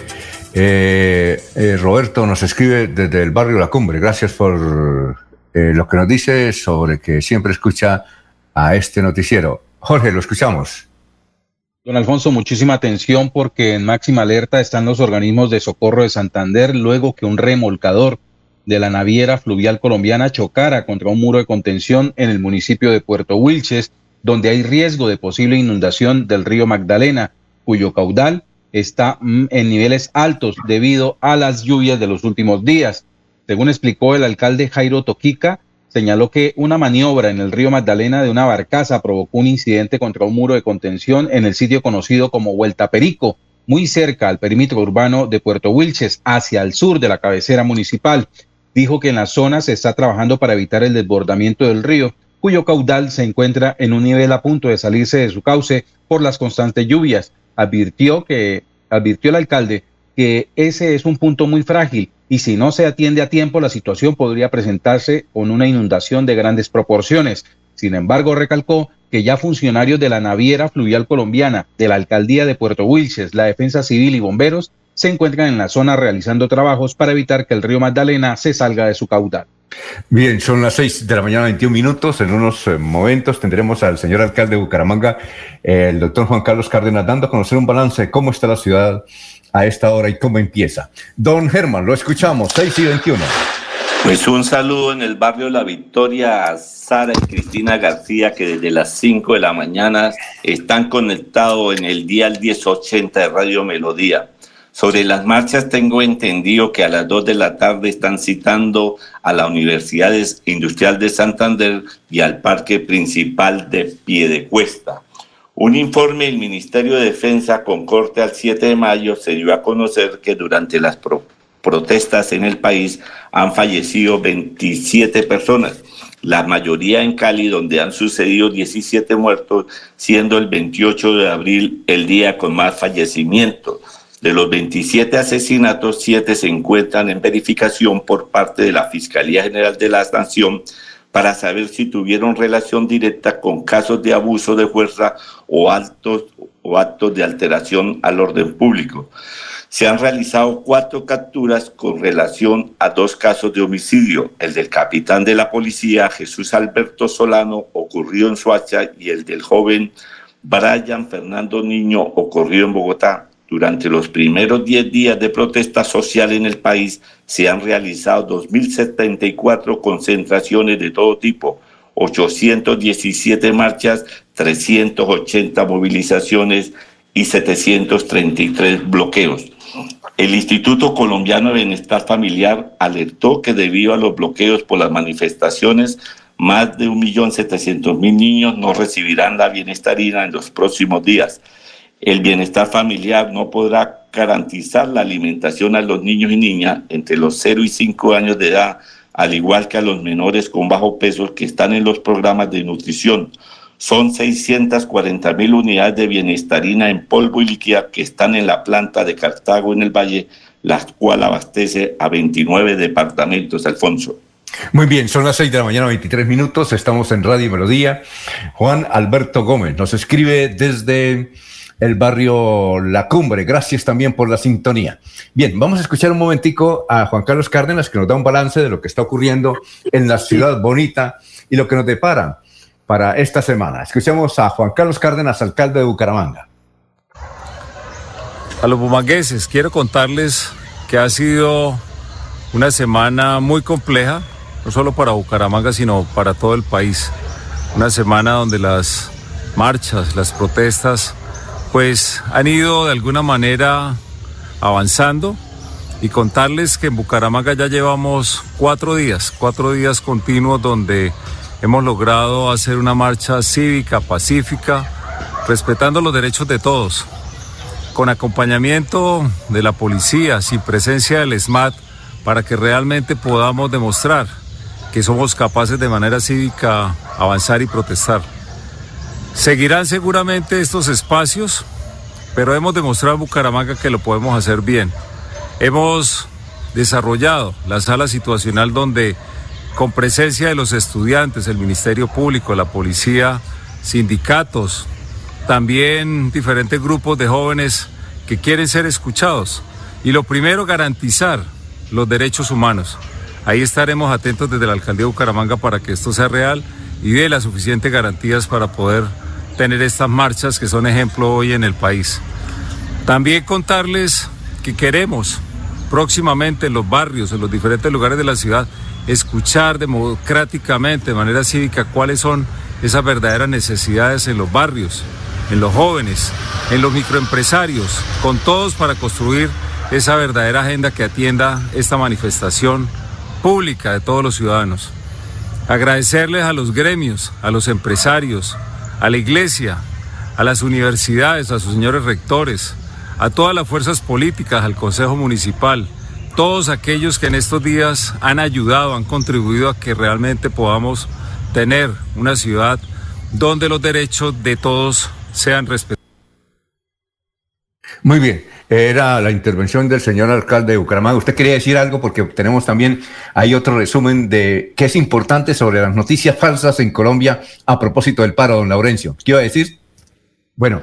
Alfonso, sí, Alfonso, es que también ahí pues eh, tenemos a Hernán Hernández, que es de la Sociedad de Agricultores de Santander y el balance, porque la situación para todos es muy compleja. Por ejemplo, aquí estoy en una parte donde me han facilitado una mesa, unas sillas, es eh, una cafetería que se domina el seguro, dijo, estamos bien con el seguro, ah, pero la situación es que se nos ha complicado un poquito porque los productos subieron de precio y la gente no entiende que hay que subirle un poquito también a los demás productos. Sí, después de pero si quiere escuchemos qué dice...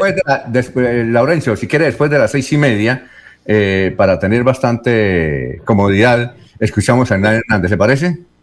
Sí, señor, sí, sí, sí. Bien, y aquí también escuchemos, que están atendiendo. Escuchemos a eh, este resumen, Jorge, y a Germán y Laurencio y amigos oyentes, cómo eh, hay noticias que personas importantes de la sociedad, incluyendo periodistas, le hacen mal al país diciendo mentiras.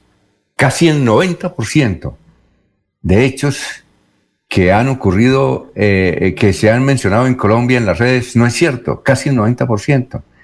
Eh, el periodista o el analista de Internet y de las redes sociales, Santiago Ángel, le preparó un informe de casi media hora al periodista Luis Carlos Vélez sobre ese episodio.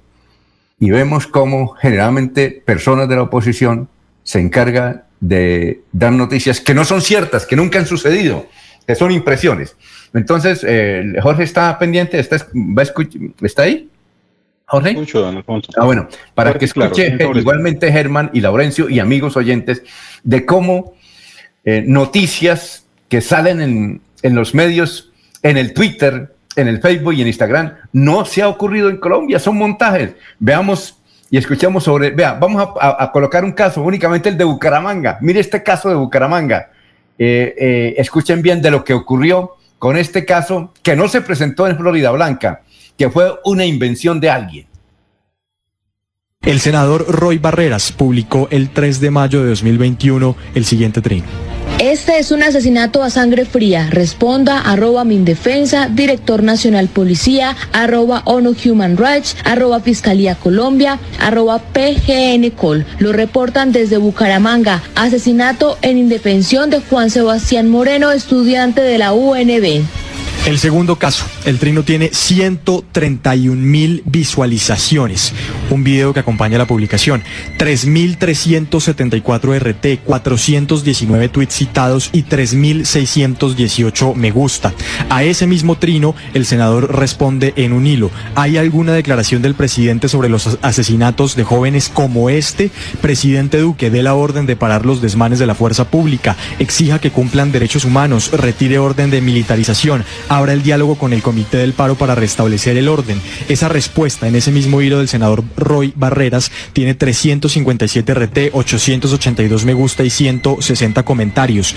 ¿Qué ocurrió realmente? Un joven camina por un andén en Florida Blanca, en Santander, una caravana de policías del SMAT pasan en motos y el último de ellos empuja o agrede al parecer con un bolillo al joven. Una mujer desde un apartamento graba desde arriba y se aprecia como si el policía desenfundara un arma y disparara. La mujer interpreta esa situación en el video, que lo mataron. No es cierto. El joven se levanta en la cámara de otro video eh, luego de esta agresión y sigue caminando. Se llama Cristian Barrios y el gobernador de Santander, Mauricio Aguilar, aclara que está bien con vida, que se comunicó con su madre y pudo verificar que no hubo ningún disparo, ningún asesinato. El senador hasta este momento, con esa eh, falsedad en su cuenta de Twitter, mantiene la publicación, no la ha borrado, no la ha corregido, no la ha rectificado a pesar de que varios periodistas y medios de comunicación le han dicho específicamente que se trata de una mentira. La senadora Angélica Lozano publicó el 3 de mayo de 2021 el siguiente trin.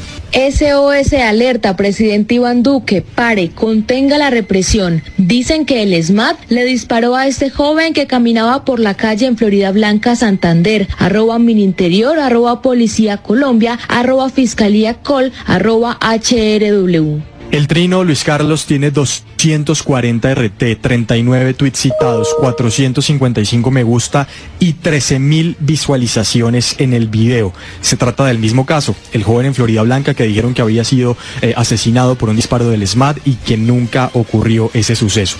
Ante cuestionamientos de periodistas y otras personas en Twitter por la mentira con la verificación de las autoridades, la senadora Angélica Lozano borró el trino no corrigió, no rectificó, no aclaró que lo que decía era falso, simplemente eliminó la publicación. Sobre el mismo hecho, el senador Iván Cepeda publicó el trino ex Uribe Así está haciendo uso de la policía su derecho a utilizar armas que usted invocó. Aquí, con el mismo video falso del hecho de Florida Blanca, el trino del senador Cepeda tiene 459 mil visualizaciones, 11.100 RT, 1.210 tweets citados y 17.300 me gusta. Hay que aclarar que todas estas cifras son personas individuales que tienen una cuenta de Twitter. Bueno, bueno, ¿cómo les parece, eh, Germán? Germán, ¿cómo le parece esa situación? Pues eso es una situación que viene desde hace tiempo. Simplemente cada vez es más viral y la tecnología pues da la facilidad. Yo escuchaba por ahí un informe de que por allá desde Asia hay unas eh, entidades especializadas en, en, generar esta serie de noticias, en hacer estos montajes, porque es que son bien montajes con videos donde muestra el accionar de las personas. Son unos anuncios sensacionalistas compartidos usualmente por las redes sociales para involucrar emocionalmente a los lectores. Esto genera atención y lleva a sus, a sus creadores a obtener rentabilidad por clic. También tiene como propósito, propósito pues desprestigiar a los personajes públicos, organizaciones, a convencer a las personas para que descarguen archivo adjunto y comiencen a, a, a distribuirlo por todas las redes. También esto ha servido para instalar virus, en fin. Esto, aunque parezca exagerado, detrás de esta práctica hay un interés económico, claro. Como una vez lo manifestó la BBC, que plataformas de noticias falsas de Estados Unidos han llegado a recaudar hasta 10 mil dólares por una noticia. Así la generación de clics por contenidos compartidos de información de alto impacto, aunque sea falsa, pues termina siendo lucrativa para muchas personas, Alfonso. Pues Jorge, ¿cuál es su comentario? 6 y 33. Bueno, Alfonso, ahí lo que está demostrado es que hay una, un, afán de generar una infoticación de, a través de las redes sociales, es decir, generar un eh, inconformismo, generar desaliento, generar eh, animadversión hacia las instituciones a través de figuras públicas que sencillamente llenas de frustración política, de resentimiento electoral, pues acuden a lo que llaman todas las maneras de lucha y en este caso en, la, en las redes sociales para poder eh, buscar adeptos y, generar inconformismo hacia el Estado o, las mismas instituciones. Lo que se ha hecho con la policía, don Alfonso, es desagradable. El viernes anterior, en la Asamblea de Santander, pues eh, se hizo un conversatorio, una sesión informal por parte de los diputados en la cual estuvo presente el comandante encargado de la Policía Metropolitana de Bucaramanga, el coronel Luis Quintero, y él manifestaba que le daba tristeza cómo ciertos canales virtuales estaban dispuestos para precisamente dedicarse a, a desvirtuar y legitimizar la acción de la policía frente al manejo en que se le ha dado las situaciones de orden público en el área metropolitana de Bucaramanga y que le daba más tristeza aún que figuras públicas de la política en la región se dedicaran a alentar ese tipo de información falsa hacia la institución. Porque lo que se ha visto en Alfonso es que todo lo que ellos digan es verdad, eh, eh, eh, se debe ser considerado como verdad, como, como relevante. Sin embargo, los pronunciamientos oficiales no merecen ningún tipo de estudio, ni análisis, ni de corroboración por parte de, de, las comunidades. E, eso es triste, la manera como las redes sociales se han convertido en alcantarillas para promover idealismos políticos que, sencillamente generan frustración e incomodidad entre, la, entre las personas, don Alfonso. Eh, lo, que lo sucedido con este muchacho es simplemente una de las muchas cosas que se han publicado. Y mire nomás, le que le hizo falta el informe. Cuando se dio esta situación del supuesto asesinato de este muchacho en, en, una calle Florida Blanca, eh, organizadores de la, de la protesta salieron inmediatamente con comunicados oficiales condenando el hecho eh, del asesinato y alarmando y, haciendo toda la alarma posible. Cuando se verificó que nada de eso había ocurrido, no hubo pronunciamiento oficial, no hubo comunicado, no hubo la misma, el mismo despliegue con el cual se le había dado primero a la no información falsa con la que se hizo viral este hecho en Florida Blanca. Entonces, mire, e, es el resultado. Eh, hay gente eh, profesional encargada de convertir las redes sociales en una alcantarilla de mentiras y de frustraciones. 6 y 36, Gabino Quintero dice felicitaciones al señor alcalde de Bucaramanga, Juan Carlos Cárdenas, por el manejo que le ha dado a las protestas justas de la población civil. Gustavo Pinilla Gómez dice, ese mal uso de las redes sociales es igual en la ultraderecha y en la ultraizquierda. Son las 6 y 36.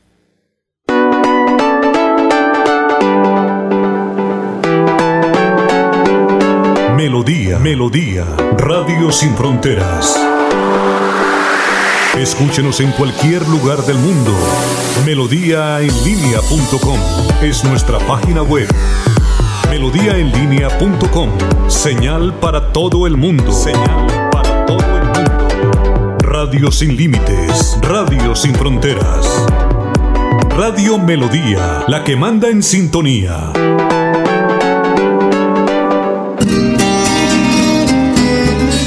Grandes cacaocultoras. La productividad es el camino. Por eso es importante seguir todas las recomendaciones de su técnico de campo en el proceso de renovación. Un mensaje de Fede Cacao, Fondo Nacional del Cacao. La gente de nuestra región es amable, honesta, trabajadora, una raza pujante que siempre lleva una sonrisa en el corazón. Por ellos estamos comprometidos en cuidar el medio ambiente, en innovar, en renovar con tecnología, transmitiendo confianza en el manejo integral de residuos. Desde el corazón de Colombia, Veolia, renovando el mundo. Fuimos la primera ciudad del país en permitir la apertura del sector construcción, en aras de reactivar la economía y recuperar más puestos de trabajo. Bucaramanga es líder nacional en reactivación económica. Así logramos por sexto mes consecutivo reducir la tasa de desempleo del 14% y estar entre las tres ciudades del país con mejores índices de empleabilidad. Buenas decisiones, buenos resultados. Alcaldía de Bucaramanga. Gobernar es hacer. ¿Sufre de la próstata o los ovarios? El doctor Roberto Delgado, urólogo, homeópata y dermatólogo, le tiene la solución para la infección renal, la impotencia sexual, la presión arterial, el estrés, si no puede dormir y tiene dolor de cintura y en las piernas. Son tres medicamentos completamente naturales por el valor de 70 mil pesos para acabar con todas estas enfermedades. Consúltenos en la calle 14 13, barrio San Francisco de Bucaramanga o llámenos al 634 8597 634 8597 Atención. Abierta la primera convocatoria del 2021 para el subsidio de vivienda de interés social con Cajasan. Podrás tener las llaves de tu casa propia porque tú y tu familia merecen el hogar de tus sueños. Postúlate en www.cajasan.com. Vigilado Supersubsidio.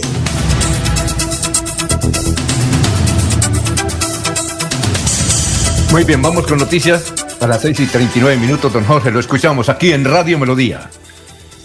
Don Alfonso, hoy el departamento de Santander tiene 110.052 casos de COVID-19 reportados, de los cuales 6.070 están activos y 99.507 recuperados. 3.862 personas han perdido la batalla contra el coronavirus. El 9 de mayo fallecieron en Santander 18 hombres y 4 mujeres, es decir, un total de 22. También se conocieron que 300, 635 eh, casos positivos del coronavirus entraron a engrosar la lista de contagiados. La gobernación de Santander informa que a la comunidad que en 70 municipios del departamento es, está activo el virus y para un total de 6.070 casos en el departamento. Muy bien. Eh, ¿Y ayer cuántos murieron, Jorge? ¿Usted tiene el dato? Aquí en Santander. La jornada de ayer, el 9 de mayo, 18 eh, hombres y 4 mujeres, 22 personas. Bien. Eh, Germán, lo escuchamos. La alcaldía de Bucaramanga cambió el horario de funcionamiento de bares y restaurantes para permitir una mejor reactivación económica. Desde hoy los restaurantes podrán abrir desde las 6 de la mañana a 10 de la noche de lunes a jueves y para los fines de semana el cierre será a la medianoche. La misma flexibilidad es para bares que podrán tener atención entre semana desde las 10 de la mañana a 10 de la noche y para el fin de semana hasta las 11 y 59. Naciones Unidas lamentó el ataque que hombres armados vestidos de civil hicieron en contra de la minga indígena su llegada a Cali, dejando hasta el momento ocho indígenas heridos. La garantía de los derechos humanos se obtiene a través de diálogo y no a la violencia, dice Naciones Unidas.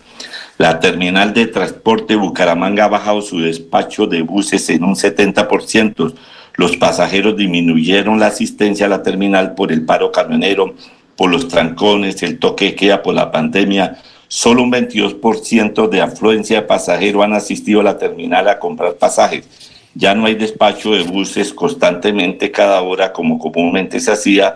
Los buses viajan con una capacidad de 40% de su cupo de pasajeros. El alto comisionado para la paz, Miguel Ceballos, ha dicho que el gobierno está dispuesto a sentarse con el ELN siempre y cuando se detengan los secuestros, se entreguen las personas secuestradas y el cese a los actos criminales. Durante 17 meses se viene buscando este acercamiento con acompañamiento de la Iglesia y las Naciones Unidas pero hay miembros del Comando Central del LN que no lo han permitido, como alias Fabián del Frente Occidental que opera en el Chocó y quien exige se pague 3 mil millones de pesos por la, liberación del exalcalde de Baudó, Tulio Mosquera. Los comandantes Gavino y Pablo Beltrán se encuentran en la ciudad de Cuba. El comisionado de paz garantiza que el gobierno continúa con los con las puertas abiertas para el diálogo, pero se dice que el comisionado Miguel Ceballos sería el nuevo ministro de Relaciones Exteriores en reemplazo de Claudia Blum, Alfonso. Bueno, 6 y 42. Don Laurencio, lo escuchamos ahora sí con su invitado que va a hablar de la situación que vive en estos momentos el departamento de Santander en materia de abastecimiento. Alfonso Hernán Hernández es el presidente de la Sociedad Santanderena de Agricultores, pero un datico adicional es que uno no hay que creer todo lo que dicen las redes sociales, porque de un lado o del otro, unos dicen ni Petro ni Uribe, pero al final la gente se toma las redes sociales a su acomodo. No hay que creer en eso, Alfonso, se, evita uno dificultades, hay que verificar en uno, dos o tres frentes una noticia. Alfonso, pues escuchemos qué dice Hernán Hernández, porque los agricultores, los ganaderos, quienes tienen inversión en el campo son los más sufridos, pero finalmente el que paga el pato de todo es el consumidor final, porque hoy, por ejemplo, unos huevos pedicos ya están entre 3.500 y 5.000 pesos, cuando antes valían 2.500. Un caldo con huevo antes valía 3.500, hoy está en 6.000 y 7.000 pesos. Escuchemos qué dice Hernán Hernández.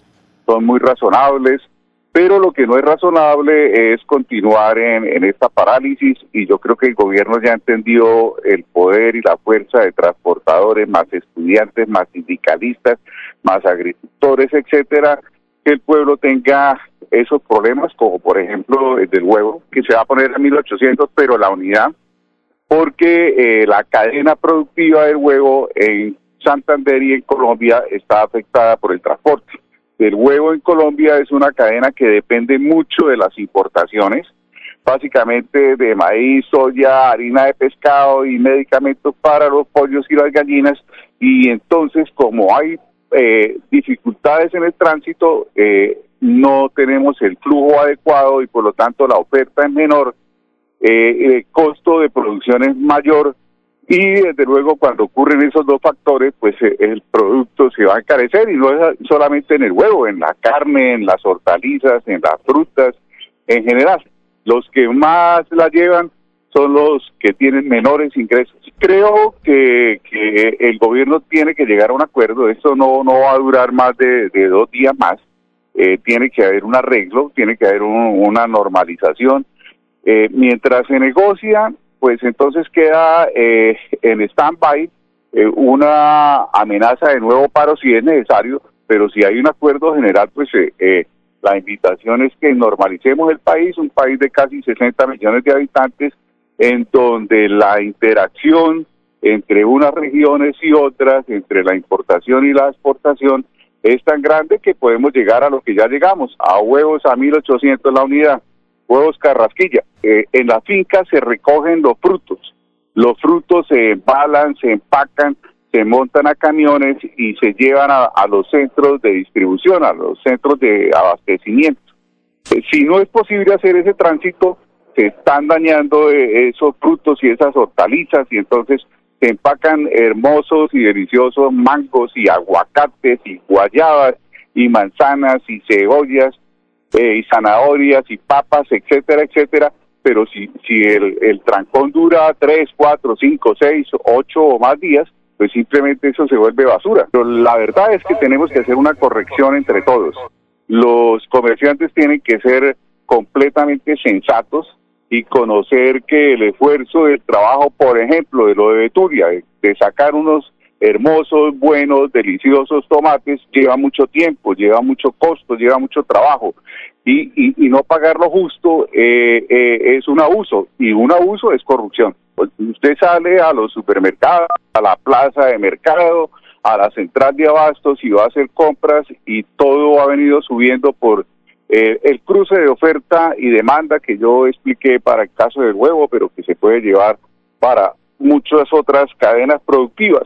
Entonces, eh, si no somos sensatos, pues simplemente no se va a conseguir a ningún precio, excepto lo que tengamos ya preservado, congelado eh, eh, las carnes, tengamos congeladas las comidas o ya sean eh, alimentos ya manejados como galletas y etcétera. pero eso de todas maneras tienen un, un límite, tienen un, un, abastecimiento limitado que puede alcanzar para 10 días, 12 días, 15 días, después haremos uso de los enlatados, y otros alimentos así, pero es que no es justo, o sea, lo razonable es que el gobierno ceda, que los eh, marchantes sean, que nosotros seamos, nosotros somos afectados, también los agricultores, nosotros en la sociedad de agricultores de Colombia. Estamos completamente afanados porque el trabajo nuestro se está perdiendo, es que se, piensa solamente en una de, las partes, nosotros trabajamos muy duro,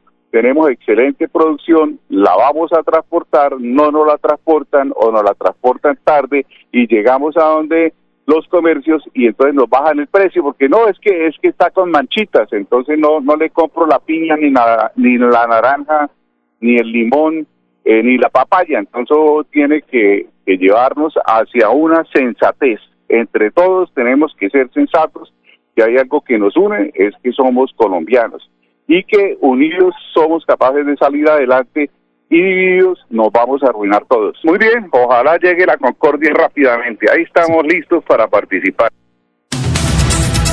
Muy bien, vamos a una pausa, son las 6 y 48 minutos. Estamos en Radio Melodía, 6 y 48.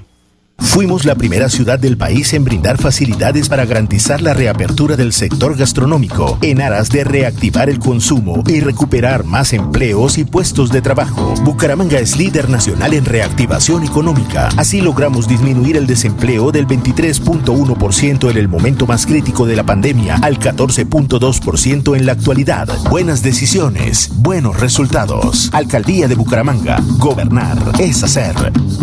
Cuando pagas tus impuestos en Financiera como Ultrasan, ganas por partida doble. ¿Doble? ¡Claro! Estás al día con tus impuestos y tienes la posibilidad de ganarte uno de los grandes premios que tenemos para ti. Participar es muy fácil. Ven ya a Financiera como Ultrasan y paga tus impuestos. Tú puedes ser el próximo ganador. Abuelita, ¿me enseñas a tejer? Ay, tesoro, desde que me apareció artrosis y artritis, no volví a tejer. Mire, abuelita, te llevaré a IPS Cines, donde sé que tratarán tu artrosis y artritis. En mayo, bono de 50 mil pesos para consulta a mamá. IPS Cines, especialistas en medicina biológica. En Bucaramanga, citas 643-6868, 643-6868. Vigilados para salud. En el Banco Agrario te ayudamos a evitar ser víctima del fraude. Nunca te solicitaremos tu información financiera por teléfono, correo electrónico o mensaje de texto. Y te recomendamos cambiar tus contraseñas periódicamente y no compartirlas con nadie. Cualquier incidente, repórtalo a través de la línea nacional Contacto Banco Agrario 018 91 5000. Banco Agrario de Colombia. Vigilado Superintendencia Financiera de Colombia.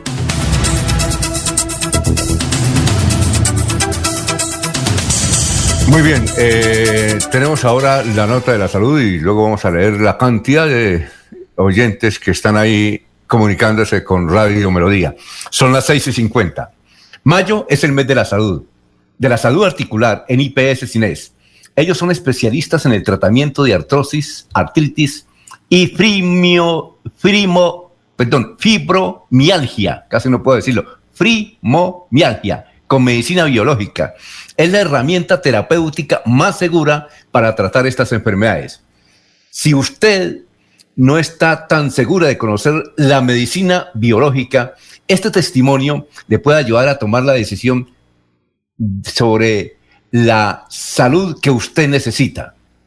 Jimena Rangel sufrió de fibromialgia, pero un día decidió conocer la medicina biológica de IPS Cines.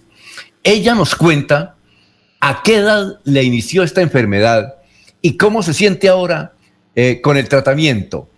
Eh, eh, nos dice entonces lo siguiente, Jimena Rangel, y es importante que lo escuchen a esta hora aquí en Radio Melodía. La enfermedad se manifestó a los 35, ya era una enfermedad que no tenía cura, que ya tenía que acostumbrarme a, a, manejarla, que aprovechar el tiempo de energía. Empezó con los dolores musculares, el cansancio, pero eran suaves, eran manejables. Muy bien. Bueno, Jimena, ¿qué limitaciones le producía la fibromialgia. Antes no podía hacer la mitad de las actividades porque el dolor era muy intenso y tuve que retirarme de mi trabajo más o menos por dos años. Los analgésicos me hacían por un promedio de 8 o 10 horas. Ahora ya no necesito los analgésicos. He podido volver a trabajar en, una cuestión normal, una actividad laboral normal, lo que antes no podía hacer. Bueno, Jimena, ¿cuáles fueron los resultados precisamente de ese tratamiento con medicina biológica? Con el tratamiento ya pude recuperar mis actividades normales, tener calidad de vida, las horas de sueño se me restablecieron, ahora tengo un sueño tranquilo, profundo, que me relaja y me repara lo que no sucedía antes, que amanece uno cansado después de una noche de desvelo.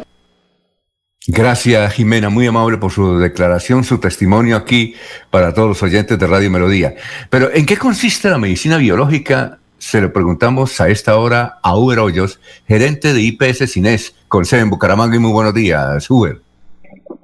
Muy buenos días, un saludo muy especial para todos los oyentes. Efectivamente, la medicina biológica que le dio la salud a Jimena Rangel son herramientas terapéuticas muy seguras, son medicamentos elaborados a base de células, de animales, minerales y plantas.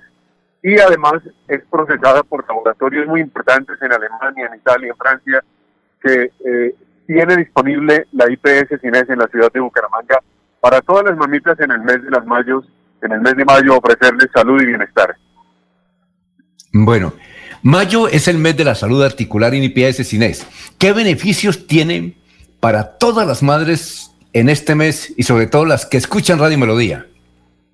Bueno, les queremos decir que todas las mamitas que están a esta hora sufriendo de artrosis, de artritis, de fibromialgia, hoy en día tienen en sus manos la posibilidad de recuperarse de una manera rápida con la medicina biológica. Les invitamos para que conozcan esta herramienta terapéutica. No solamente lo decimos nosotros, lo dicen los expertos a nivel mundial, que es la mejor eh, herramienta terapéutica para tratar estas enfermedades. Durante el mes de mayo les estamos otorgando un bono de 50 mil pesos para la consulta, para que conozcan la medicina biológica, para que conozcan a nuestros especialistas y que puedan iniciar un tratamiento seguro que en muy poco tiempo les retorne la movilidad, les retorne la, la calidad de vida, el bienestar y que puedan volver a sus actividades normales. Muy bien. ¿Y a dónde, doctor V, se deben comunicar las personas interesadas? Bueno, las personas interesadas van a recibir hoy llamando después de las 8 de la mañana, quiero recordarles después de las 8 de la mañana, al 643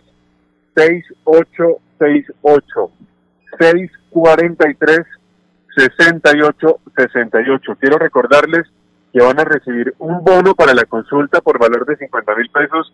Todas las mamitas, todas las señoras, las abuelitas que se encuentren con diagnóstico de artrosis, de artritis, de fibromialgia, de osteoporosis o cualquier enfermedad crónica, deben llamar a partir de las 8 de la mañana al 643-6868 en la ciudad de Bucaramanga. 643-6868. IPS Cines, especialistas en medicina biológica. Bueno, doctor Uberollo, muchas gracias por haber estado aquí en Radio Melodía. Un abrazo, mis queridos amigos, y nos estaremos esperando a partir de las 8 de la mañana para que se comuniquen todas las señoras interesadas en este tratamiento con medicina biológica. Muy bien, son las 6 de la mañana, 55 minutos. Este es Radio Melodía. Vamos con oyentes. A ver, aquí hay unas, unas críticas contra don Jorge, contra nosotros. Dice, bueno, eh, oiga, Jorge, usted tiene mucha audiencia por lo que dice, ¿no? ¿Cómo le parece, Jorge? ¿Jorge? Ah, ¿se fue? Bueno, me gustaría que escuchara lo que dicen. Aquí los estamos, aquí estamos. Ah, bueno, vale, que hago, mire, acá que nos dan madera también a todos, ¿no? Dice Julián, desde el director y todos los periodistas parecen eh, ser uribistas 1A, hasta Laurencio Gamba, eh, lo dice Marlene. Eh, Ángela Serrano dice, llama la atención que el periodista Jorge Caicedo se refiere a las redes sociales como alcantarillas. Sin embargo, son las redes sociales la principal fuente de información en este noticiario, por lo menos así lo mencionan constantemente. ¿Me permite Eh, ahí una pausa, don Alfonso? No, y es que también tengo otra para usted. O sea, una pausita pequeñita ahí. En el, en el- caso de la cuenta Ángela Serrano, hace mucho rato dijimos que es una cuenta ficticia. Es, es el resultado de la alcantarilla que han convertido las redes sociales, de aquel que no tiene el carácter ni el valor de decir las cosas eh, a, nombre propio. La cuenta Ángela Serrano es una, es una cuenta que sigue las transmisiones de, de, últimas noticias, pero es una cuenta ficticia, no existe. Y, y la última vez que hablamos, hicimos referencia a ella, de, hicimos un comentario referente a, a ella de manera personal esperando una reacción de tipo jurídico y no la hubo, no la hubo porque sencillamente lo que no existe no puede actuar.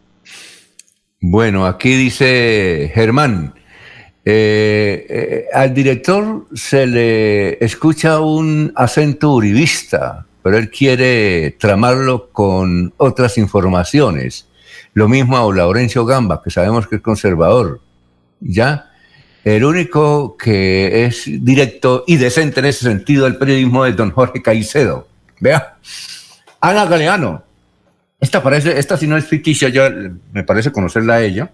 Dice, el periodista Jorge está más resentido que cualquier otro, sesgado por esas posturas, se han ido buenos periodistas de ahí, eso no es cierto.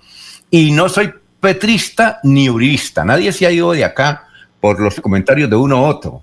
Lo que pasa es que usted tal vez está eh, mal informada doña Ana. Ese es el punto que quiero decirle a Anita, que es una gran oyente de Radio Melodía. ¿Algún comentario? Claro, Alfonso, su comentario es que aquí todos los que participan son responsables de sus opiniones y sus posturas. Increíble que hayan, hayan existan personas que pretendan eh, vincular a los periodistas en un sector político cuando aquí muchas veces lo hemos dicho. En mi caso no tengo eh, afecto hacia ningún sector político porque ninguno me quieren por la manera como digo las cosas. Sí, eh, Julián, me gusta eh, la prudencia que siempre esgrime a Germán, el señor Germán González. Me parece bueno sus conceptos. Laurencio es muy conservador y el director muy uribista. Uy, puerca, ¿cómo hago yo para que no me digan que no, que no digan que yo soy uribista? A ver. Alfonso. Ah. Alfonso. es que de todas maneras, conforme al concepto que uno tenga, pues lo ubican. Un día lo ubican de petrista, al otro día lo ubican de uribista, al otro día lo ubican del centro, pero esa es la posición que uno asume y eso es el riesgo también que lo critiquen, Alfonso. Cuando me critican yo les digo y me dicen, leo esto, le digo, Alfonso, es una corrección fraterna porque es que yo soy un ser de, de todas maneras de errores con H o sin H, pero uno tiene que aceptar las cosas. Las redes sociales, recuerde que antes yo no las tenía, pero ahora es una de las formas que uno tiene la comunicación directa. Otra cosa es creer o no creer, utilizarlas bien o utilizarlas mal. Pero las redes sociales lo comunican al instante para bien o para mal, gústele a uno o no le guste. En el caso de nosotros, sí, hay que tener cuidado porque pueden ser petristas, uribistas o que tienen una connotación diferente a lo que se quiere decir. Eso sí, pero el resto, Alfonso, las redes sociales son buenas en términos generales y hay que utilizarlas. Adelaida nos dice, fuera tan amable, me lee este mensaje de Gustavo Petro, con mucho gusto, dice lo siguiente, pues, la prensa muestra el momento en que los indígenas golpean el carro, pero no lo que pasa antes. Así construyen una mentira generalizada para expandir el miedo y permitir el asesinato. Ahora el gran pacto entre la ciudadanía caleña, dice don Gustavo Petro. Bueno, vamos a una pausa. Mire, don, Alfonso, mire que ahí hay una de las fallas, de las fallas en las que usan las redes sociales. Y el señor dice que muestra el momento en que los indígenas eh, golpean la puerta, pero no muestra lo que, eh, lo que sucede antes. Él, como figura pública, tiene la responsabilidad de decir qué fue lo que sucedió antes y no dejar en el aire que algo sucedió antes, en lo, cual provocó la reacción de, estas personas. Ese, ese, es el mal uso de las redes sociales, ese es el mal uso de, la opinión, ¿sí? Generar cortinas de humo, generar sofismas para que el más incauto crea en ellas y salga a propagarlas. Eh, dice, por favor, eh, me informan que mi gran amigo Luzbin Arley Torres Ramírez murió en un accidente en la autopista Florida Blanca Pie de Cuesta por falta de señales. Eh, Luzbin era una gran persona. Chocó su moto contra el barranco y perdió el control. Luzbin Arley Torres Ramírez. Muy bien. Eh, son las 7 de la mañana, un minuto. Vamos a, hacer, vamos a hacer una pausa y regresamos en un instante aquí en Radio Melodía. Aquí Bucaramanga, la bella capital de Santander.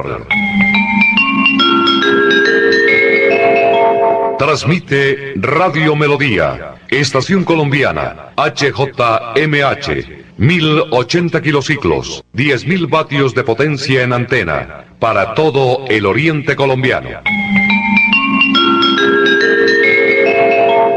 Cadena Melodía, la radio líder de Colombia. Gente de nuestra región es amable, honesta, trabajadora, una raza pujante que siempre lleva una sonrisa en el corazón. Por ellos estamos comprometidos en cuidar el medio ambiente, en innovar, en renovar con tecnología, transmitiendo confianza en el manejo integral de residuos. Desde el corazón de Colombia, Veolia, renovando el mundo. Fuimos la primera ciudad del país en reabrir diferentes sectores económicos en aras de comenzar con la recuperación de empleos y puestos de trabajo. Es líder nacional en reactivación económica. Así logramos, entre otras cosas, reducir el desempleo en jóvenes menores de 28 años, un indicador positivo que evidencia la recuperación para una de las poblaciones más afectadas por la pandemia. Buenas decisiones, buenos resultados. Alcaldía de Bucaramanga. Gobernar es hacer. Los problemas del colon inflamado son bastante comunes en los colombianos, hombres y mujeres, siendo una dolencia de difícil tratamiento. La terapéutica natural Araltela ha encontrado a través de los años de investigación un producto que ha demostrado ser útil en el tratamiento del colon. Tome el Araltela Mevis por cuatro meses de manera constante y note usted mismo los resultados. Si ya estás en casa cuidando tu salud y la de los tuyos, no olvides que puedes tener los productos naturales Araltel a través del servicio a domicilio en tu ciudad. Comunícate en Bucaramanga al celular 315-447-1995. Recuerda, 315-447 1995. Tienda Naturista, tu vida y naturaleza en Bucaramanga.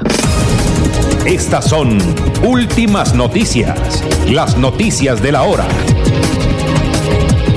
Buenos días, estas son las UCI Noticias y Paz de la Hora con Silvia Cárdenas. La Defensoría del Pueblo reportó ocho miembros del Consejo Regional Indígena del Cauca heridos en enfrentamientos de este domingo en Cali. Los indígenas al parecer fueron atacados con disparos desde carros no identificados. La entidad pidió apoyo urgente de las autoridades. Tras la crítica situación de orden público que se vive en Cali con violentos enfrentamientos entre moradores de Panza y comunidades indígenas, el presidente Iván Duque viajó en la madrugada de este lunes a la ciudad, encabezó un consejo de seguridad con autoridades locales e invitó al diálogo y dijo que se toman medidas para recuperar la tranquilidad en el país. El Ministerio de Salud confirmó 495 fallecimientos más en el país por COVID-19. Colombia superó entonces los 3 millones de casos. El agua es nuestra fuente de vida.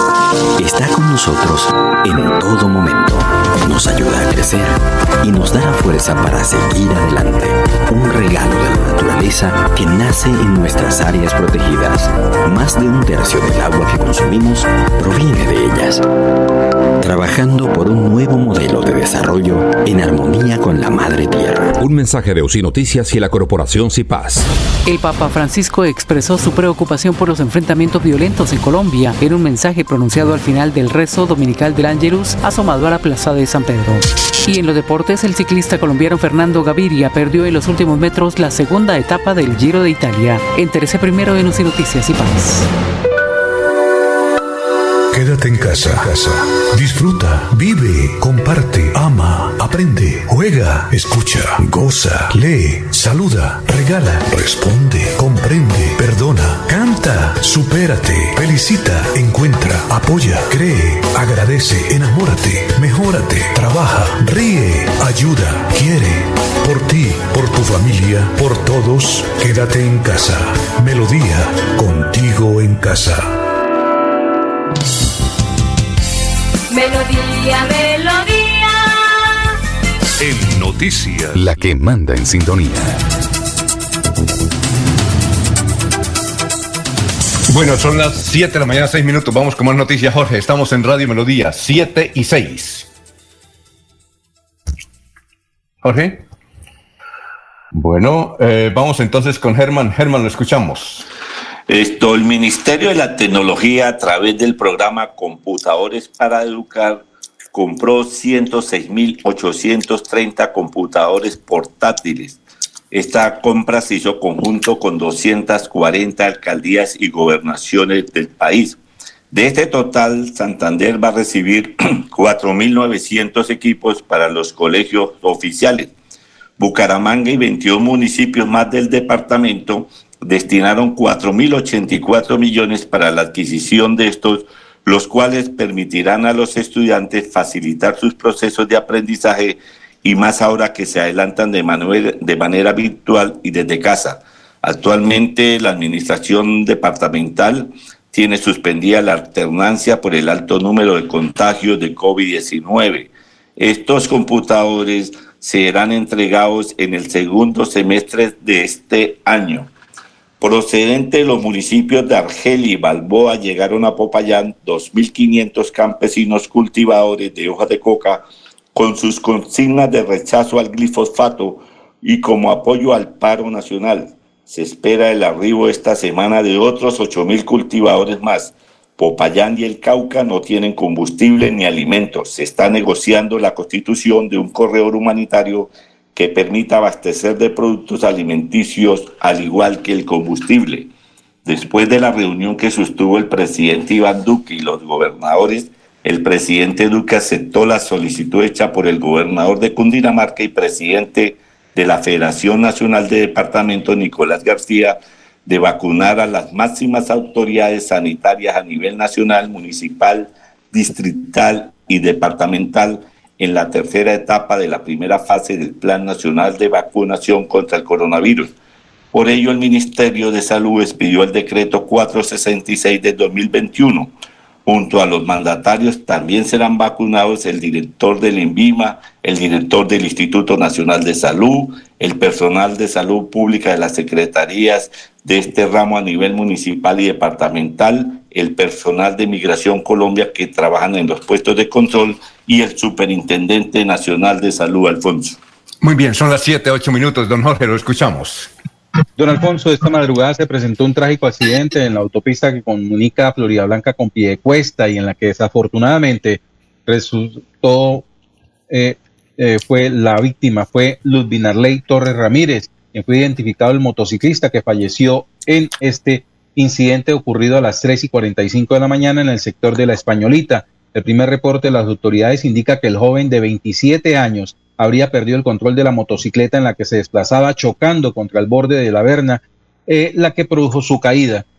Torres falleció de manera inmediata y a su lado en la vida quedó la motocicleta que manejaba una Yamaha FZ color negra, color eh, de placas TOX 47C. La víctima residía en la vereda Los Cauchos, finca Angelinos, en Florida Blanca. 79. Eh, Gustavo Villamizar dice, el país no puede dejar en manos de delincuentes que aprovechen las manifestaciones para infiltrarse y generar caos. Todo el peso de la ley a los agitadores y respeto total y protección a la comunidad que realmente marchan por los derechos de todos. Don Laurencio. Alfonso, es que doña María, una señora de 80 años que ya se hizo vacunar, ya cumplió pero las dificultades de los trancones, la inmovilidad, pues la han afectado. No puede hacer su tradicional almuerzo de echarle patica a los frijoles que ya los tiene listos. Y también, Alfonso, es que por aquí estoy en la en el seguro y me dicen hay vacunación directa. Hoy aquí en la clínica comunero se está recibiendo a los mayores de 60 años pueden venir a la vacuna. Pero escuchemos qué es lo que dice doña María y a sus 80 años que tiene dificultades para trabajar en el calzado. Grave, grave, no tenemos alimentos, no hay carne para el sustento, entonces ¿qué hacemos? ¿Qué hacemos? ¿Qué le damos a nuestros hijos? Claro, hacer unos frijolitos y echarle aunque sea un pedacito de pezuñita o algo, pero nada, nada, no conseguí nada. No hubo carne, no se sabe mañana. Se dice que puede quedar a 15 mil la libra, ¿qué ocurriría? No volver a comer carne, porque en eso se queda lo del diario. Valen 30 mil pesos y, y con qué compramos el resto, donde somos bastantes. ¿Cómo está integrada su familia y a qué se dedica usted? Tengo 80 años, pero todavía trabajo. Soy armadora de calzado. Pues todos ayudándonos de un poquito, poniendo el uno para el recibo de tal, para el otro para el otro recibo, que para no sé qué, que para, para ayuda, todos ayudamos. ¿Y a sus 80 años cómo está el calzado? Está mal el trabajo porque empezando porque nosotros las mujeres que somos las que se visten bien, las zapatillas, eso no se volvió a usar, ahora es puro tenis. Somos armadoras de armadoras, hacemos lo que son las capelladas. Si no se vende, ¿qué vamos a hacer? No hay trabajo. ¿Eso es como, cómo les pagan? ¿Por tarea o cómo? Por tarea, tanto el par, si le echan a uno 12 pares, vale tanto y, y así. Y si no hay pedido, entonces ¿cómo pueden hacer? Debemos protestar, pero no con todo esto que hay. Esto ya es vandalismo. ¿Cómo lo ha afectado? En muchas cosas porque a uno le duele, así no sea nada de uno, a uno le duele cómo dañan las cosas, cómo dañan todo, porque ¿qué? ¿Quiénes vamos a, quién va? El, el pueblo es el que viene a pagar todo lo que daña. Pues como ahora no hay trabajo, no he podido trabajar y entonces, ¿qué hacemos? No puedo ayudar, y lo mismo mis otros hijos que son también del mismo ramo. ¿Ya se hizo vacunar? Sí, señor. Ya tengo las dos vacunas. ¿Y cómo se sintió? Súper bien. Súper bien. Y ya en mi casa, mi esposo también, mis hijos están vacunados, todos gracias a mi Señor bendito estamos bien. Con mucha salud y con ganas de trabajar, pero no hay que hacer. ¿Qué le dice usted al gobierno nacional y a los de las marchas? Que por favor, eso no es así, destruyendo la ciudad y, y matando personas, eso no es así. Calmados, por favor, cálmense. Y ayudarnos unos con otros porque todos somos colombianos. Entonces yo le pediría a todos, a todas las gentes, a nuestros, todos somos hermanos, todos nos ayudamos, tenemos que ayudarnos. Entonces, por favor, cálmense, cálmense. Muy amable por estar aquí en Radio Melodía. Bueno, sí, señor. Bueno, espero haber contribuido a algo, sea en palabras, en mis 80 años. Y tengo de puro trabajar. Pero contenta. Contenta, gracias a mí estoy bien, estoy bien, gracias a mi Señor. Entonces, desde que todos nos ayudemos, todos tenemos trabajo y todos podemos seguir adelante. Y sobre todo con buena salud. Con buena salud. A sus 80 años. A mis 80 años. Porque el médico me dijo, la felicito porque si todos nos, debemos cuidarnos, debemos cuidarnos. Me dijo, me la felicito porque dígame, está enterota, puedo trabajar y tengo ganas de trabajar. Gracias por estar aquí en Radio Melodía. Bueno, a usted, señor, por poder uno expresar. Muy bien, vamos antes de Barranca Bermeja, leer estos mensajes. El gobernador Mauricio Aguilar dice, la empresa de servicios públicos de Santander SAN lamenta la partida del señor Juan José Riátiga, padre de nuestro compañero y amigo Alexander Riátiga. Juvenal Martínez nos escribe, hay que apoyar con todo a Iván Duque. Si no apoyamos al presidente, que es nuestro presidente, entonces ¿a quién apoyamos? Álvaro Barón Plata, Ejemplo de adulto mayor, 80 años, mujer trabajadora y ejemplo de familia. Ojo a los vagabundos destruyendo lo que mayores hemos hecho. Bueno, cuando hablan de la reforma de la salud, que es otro esperpento que Duque nos quería meter. Ah, de eso vamos a hablar después de las siete y media porque don Laurencio me facilitó un, em, un comentario de un hombre que en la ciudad de Yopal es muy conocido, que es Lenin Bastos, que fue varias veces candidato a la gobernación y a la alcaldía, no ha podido llegar porque dicen que es un loco, pero sin embargo él examina leyes, se fue uno de los primeros que alertó sobre las consecuencias de la eh, reforma tributaria, posteriormente ahora de la salud que le está expulgando, y también ha dicho que iban a, eh, como proyecto a arreglar, a modificar el código civil de Colombia, que es otro, dice él, es perpetuo, pero sin embargo, eh, gracias por mm, recordarnos. Entonces vamos a hablar de la reforma de la salud en un instante. Vamos entonces a las 7:15 minutos con Soel Caballero del, del, del distrito de Barranca Bermeja, que tiene toda la información del puerto petrolero y el Magdalena Medio. Soel, ¿cómo está? Muy buenos días. Soel Caballero está en Últimas Noticias de Radio Melodía 1080 AM.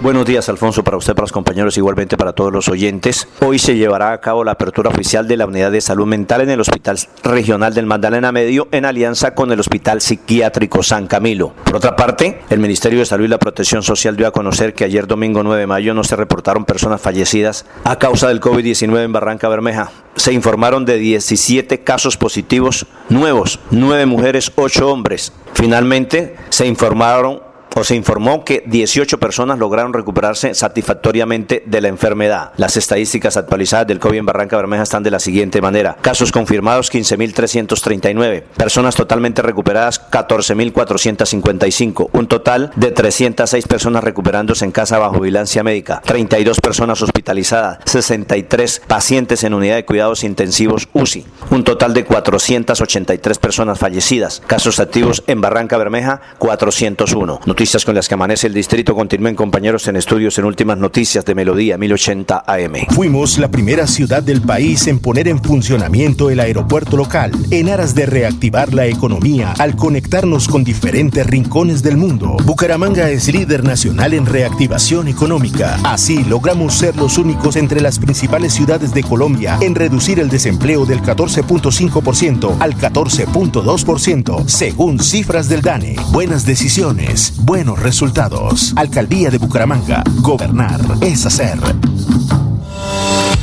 Queremos que disfrutes de un servicio de energía confiable y de calidad. Por eso trabajamos en el mantenimiento de la infraestructura eléctrica, para que estés informado oportunamente de las fechas y horarios de las suspensiones del servicio de energía. Síguenos en nuestras redes sociales arroba esa grupo EPN o consulta toda la información en www.esa.com.co. ESA Grupo EPN, Vigilado Superservicios. Recibiste una llamada del Banco Agrario y te pidieron digitar tu cédula, usuario o Cuidado, es un fraude. El Banco Agrario nunca te pedirá esta información. Si te llega a pasar, repórtalo a través de la línea nacional Contacto Banco Agrario 018 91 5000. Banco Agrario de Colombia. Vigilado Superintendencia Financiera de Colombia. Hay más noticias. Muchas noticias, muchas noticias en Melodía 1080 AM.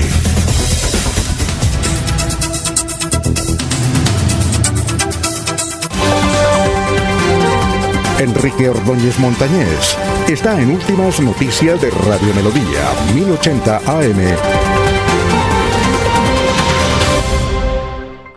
Muy bien. Eh, saludamos al profesor Enrique Ordóñez a las 7 y 19 con esta pregunta de Jaime Plata. Jaime dice, ¿en qué error, profesor, incurren los periodistas y locutores que cuando olvidan algo de lo que están diciendo rellenan con la pregunta ¿Cómo, ¿Cómo se dice? ¿Cómo se llama? Mm, mm, mm, eh, eh, eh, eh. Me parece fastidioso inadecuado, profesor. ¿Usted qué opina y cómo se puede arreglar? Sí, buenos días, Alfonso y oyentes de Últimas Noticias. Jaime, ¿cómo se dice y cómo se llama? Sí, son dos expresiones muy utilizadas por periodistas y locutores cuando en el curso de una entrevista, eh, entonces, eh, eh, lo recargan, pues llenando. Pues eh, esto es un error que se comete en por parte de los periodistas y resulta, como dice el oyente, fastidioso e inadecuado. Como usted dice, Jaime, es una falta de preparación. No preparan el tema que está tratando el periodista o locutor. Lo que no se prepara, lo que no se prepara se convierte en error o en equivocación. Y por tener eh, que mm, rellenar, como usted dice, entonces emplean la expresión de cajón. ¿Cómo se llama? ¿Cómo se dice? ¿Cómo se llama? ¿Cómo se dice? Es decir, como haciéndose los equivocados a ver quién le ayuda, pidiendo auxilio. Entonces, pues esto es algo que, que no se preparó. Por haber, eh, este tema pues es una equivocación de los periodistas y de los locutores que se debe a la falta de preparación, Alfonso. Muy bien, son las 7:20 minutos. Una pregunta. A ver, Germán, diga. Al profesor Ordóñez, un respetuoso saludo. Quiero hacerle una pregunta. Estaba viendo el informe del Ministerio de Defensa sobre los hechos que están aconteciendo a nivel nacional y dice que sucedieron 817 marchas, 380 movilizaciones. ¿Cuál es la diferencia entre marcha y movilizaciones, profesor?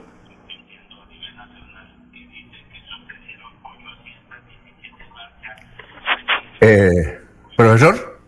Sí, Alfonso. ¿Escuchó la inquietud de eh, don Germán González García? No, el, eh, no escuché a Germán. A ver, Germán, me... A ver, le resumo, profesor Ordóñez, que cuál es la diferencia entre marchas y movilizaciones. Bueno, pues la diferencia entre marcha y mo- movilizaciones, Germán, es que La marcha pues es la que se utiliza siempre en las fuerzas militares. Eh, marchar, marchar significa llevar un ritmo especial y un orden en disciplina, como hacen las, las fuerzas militares cuando salen a un desfile. Y entonces ese es el, lo mismo que se debe hacer en, en, aquí en, en, lo que nosotros eh, mm, vemos en, las calles. Que la gente salga a marchar es desfilar, pero en orden, sin lanzar eh, guijarros, ni piedras, ni nada. Ese es, marchar. Y lo otro que es, eh, con, ¿Con qué otra expresión? Movilizaciones, movilizaciones. Bueno, movilizaciones es lo, lo que han hecho pues los indígenas en el, en el Valle del Cauca, que se vinieron de su tierra del Cauca hacia Cali movilizándose, movilizándose de un lugar a otro con ánimos pues de, de protestar también.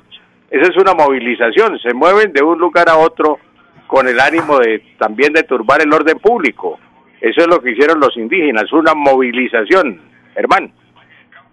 Bien, eh, 722. Amira Jaime se escuchó la noticia que fijan horarios a los bares, profesor y tabernas y restaurantes, pero ella quiere saber si hay alguna diferencia o es lo mismo mm, entre bar y taberna. ¿Qué es un bar y qué es una taberna si son lo mismo, profesor? Bueno, doña Mira, un bar y una taberna, pues en, eso depende del lugar donde nos encontremos. Una taberna es un establecimiento donde se venden y se consumen bebidas alcohólicas, por ejemplo, vino, cerveza, licor, y también pues eh, se sirve comida. En gramática se considera sinónimas taberna, cantina, bodega, tasca, mesón, pulpería, eso de acuerdo al lugar donde nos encontremos. Y bar, pues ese bar es un, un establecimiento comercial donde se expenden bebidas alcohólicas. En Bucaramanga los bares están eh, comúnmente en las zonas de estaban antiguamente en las zonas de tolerancia. Entonces había, por ejemplo, eh, el bar eh, Noche de Luces, el bar otro otro bar había famoso en Bucaramanga noches de ronda, noches de luces, así todo con la noche, identificaban los bares. Y, pero, como le digo, pues entonces el, el, lugar donde uno se encuentra es como se llama, por ejemplo, en, en, en México el bar lo identifican es con cantina. Si usted pues, de pronto escucha una canción mexicana, en una cantina me encontré y de cantina en cantina, eso es un bar de cantina, pero ya lo llaman cantina en México. Entonces, de acuerdo al país se usa el nombre. En México una taberna es una cantina, en España una taberna es una tasca, en, en el sur del continente es una pulpería, la pulpería donde venden también licor. Entonces, es de acuerdo al país donde uno se encuentre que va tomando el nombre. Hoy hay café bar. Un café bar es un lugar donde venden desayunos, café bar. Aquí en Bucaramanga encontramos varios por el sector de cabecera, en la 33, un café bar. Encontremos, encontramos también un bar discoteca, bar discoteca. En un bar discoteca es donde solo abren de noche, abren de noche solamente. Entonces, de acuerdo al lugar donde uno se encuentre, el bar que siempre se identifica con eh, cantina, eh, mm, eh, es donde venden licor y vino, y la taberna pues lo mismo. Entonces, es de acuerdo al país que se le da el nombre, taberna, tasca, pulpería, tasca en España, ¿no? Tasca en España, pulpería en el sur del continente americano, en Argentina, en Chile, la pulpería, así en las poesías eh, relacionadas con la madre y tal, entonces en una pulpería. Eso es lo que le podemos decir, Alfonso, a este oyente. Muy bien, gracias. Son las 7 de la mañana, 26 minutos. Recuerden que nosotros vamos hasta las 7.55, pero aquí nos escribe eh, Germán Duarte Vesga desde Santa Marta. Dice, soy santanderiano y nos dice, mm, un amigo, para que no caigan en eso, un amigo cayó en esto para que ustedes que son ya de cierta edad no se pongan a ilusionarse con jovencitas que le aparecen en el Facebook. Mi amigo Dice como, y, y la noticia la dio también el periódico El Informador de Santa Marta. Como si fuera un capítulo de telenovela, un hombre identificado como Manuel Eduardo Salazar de Bucaramanga, de 65 años y residente en Barraquilla, fue estafado por una mujer de 30 años menor que él, quien la, enamoró por la red social de Facebook. Según versiones del afectado, la mujer lo convenció para que la llevara a su apartamento en la capital del Atlántico y estando instalada en la vivienda le hurtó un significante suma de dinero y posteriormente huyó. Dice, dice don, dice don Manuel, yo me conocí con ella por Facebook, empezamos a hablar y yo creí en sus palabras. Me dijo que me quería, que me amaba, que era el único hombre que despertaba algún interés. Luego le dije que, como me mencionaba eso tan bonito, le dije que se viniera a vivir conmigo. Ella aceptó, pero los otros días me robó todos los ahorros que yo tenía, que yo los tenía en efectivo, porque yo no, creo en el 4 por mil. Se llevó con 50 millones de pesos. Eh, se llevó todo, todo, todo eso, me lo sacó en dos días. Así es que don eh, Germán Duarte Vesga, desde Santa Marta, nos da eso para que no, no comencemos a ilusionarnos. ¿De acuerdo, don Germán? ¿De acuerdo, don Laurencio? ¿Yo? Si nos escucha Laurencio, si nos escucha Germán. Claro que sí, esto no hay que caer en la ingenuidad, en la ilusión. es cierto, Jorge, eso aparece muchas, muchas niñas bonitas por Facebook, ¿no? Tengan cuidado con cuentas como las de Ángela Serrano. Oiga, esto, eh, Jorge, resulta que ayer eh, como Laura Acuña. ¿Usted alcanzó a trabajar con Laura Acuña aquí en Bucaramanga, Jorge, o no? No, señor. No, no, no.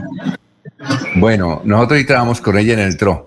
Como Laura Acuña es una niña muy bonita, muy activa, pero es, temperamental, pues ha tenido sus, problemas eh, con la gente que, que trabaja con ella. ella trabajó en RCN, trabajó algo en Caracol, pero ahora eh, abrió un, canal de YouTube.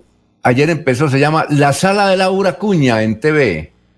Tiene dos mil suscriptores. ¿Poquito o bastante para una estrella como ella, Jorge? ¿Con cuántos arrancó? Dos mil suscriptores. No, normal, porque me imagino que no hubo despliegue publicitario, está trabajando con sus propias redes sociales, ¿no? Comenzó muy bien. Oiga, ahora, pare, Oiga, ahora parece que ese es el destino de los periodistas, ¿no? Yo conozco en, México eh, muchos periodistas eh, que los tuvieron problemas con los importantes medios donde trabajaban y ahora tienen sus canales y le va muy bien, ¿no? Y, ganan muy bien. Hay una presentadora de televisión que es Adela Mincha, que era estrella en la televisión de, de Televisa por problemas ella salió y ahora tiene semejante portal que tiene millones de suscriptores y eso ganan dinero, ¿no? Por ese lado, ¿no? ¿Cierto, Jorge? Sí, sí, hay unos los que les ha sonado la flauta, como dicen, incursionando en, las nuevas audiencias de, las redes, eh, sí, en la virtualidad, pero es un camino difícil, don Alfonso, eso no es para todos. Sí, que era lo que quería hacer J. Mario, pero nunca le sonó la flauta. No le sonó la flauta. Muy bien. Eh, vamos a hacer una pausa. Son las 7:30 minutos de la mañana. Estamos en Radio Melodía. Aquí Bucaramanga, la bella capital de Santander. Transmite Radio Melodía, Estación Colombiana, HJMH, 1080 kilociclos, 10.000 vatios de potencia en antena, para todo el oriente colombiano. Cadena Melodía, la radio líder de Colombia.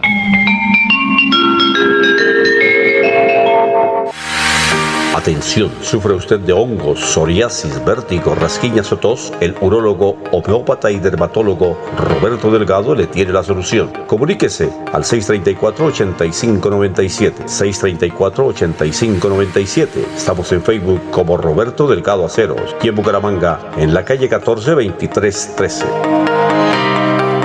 Fuimos la primera ciudad del país en poner en funcionamiento el aeropuerto local, en aras de reactivar la economía al conectarnos con diferentes rincones del mundo. Bucaramanga es líder nacional en reactivación económica. Así logramos ser los únicos entre las principales ciudades de Colombia en reducir el desempleo del 14.5% al 14.2%, según cifras del DANE. Buenas decisiones, buenos resultados. Alcaldía de Bucaramanga. Gobernar es hacer.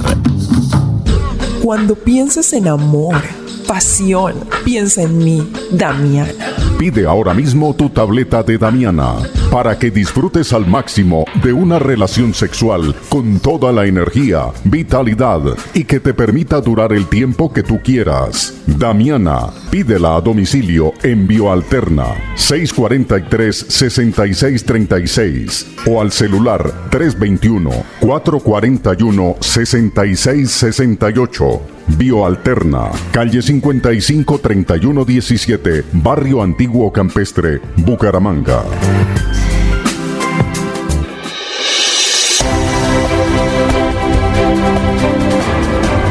Información y análisis. Es el estilo de Últimas Noticias por Radio Melodía 1080 AM.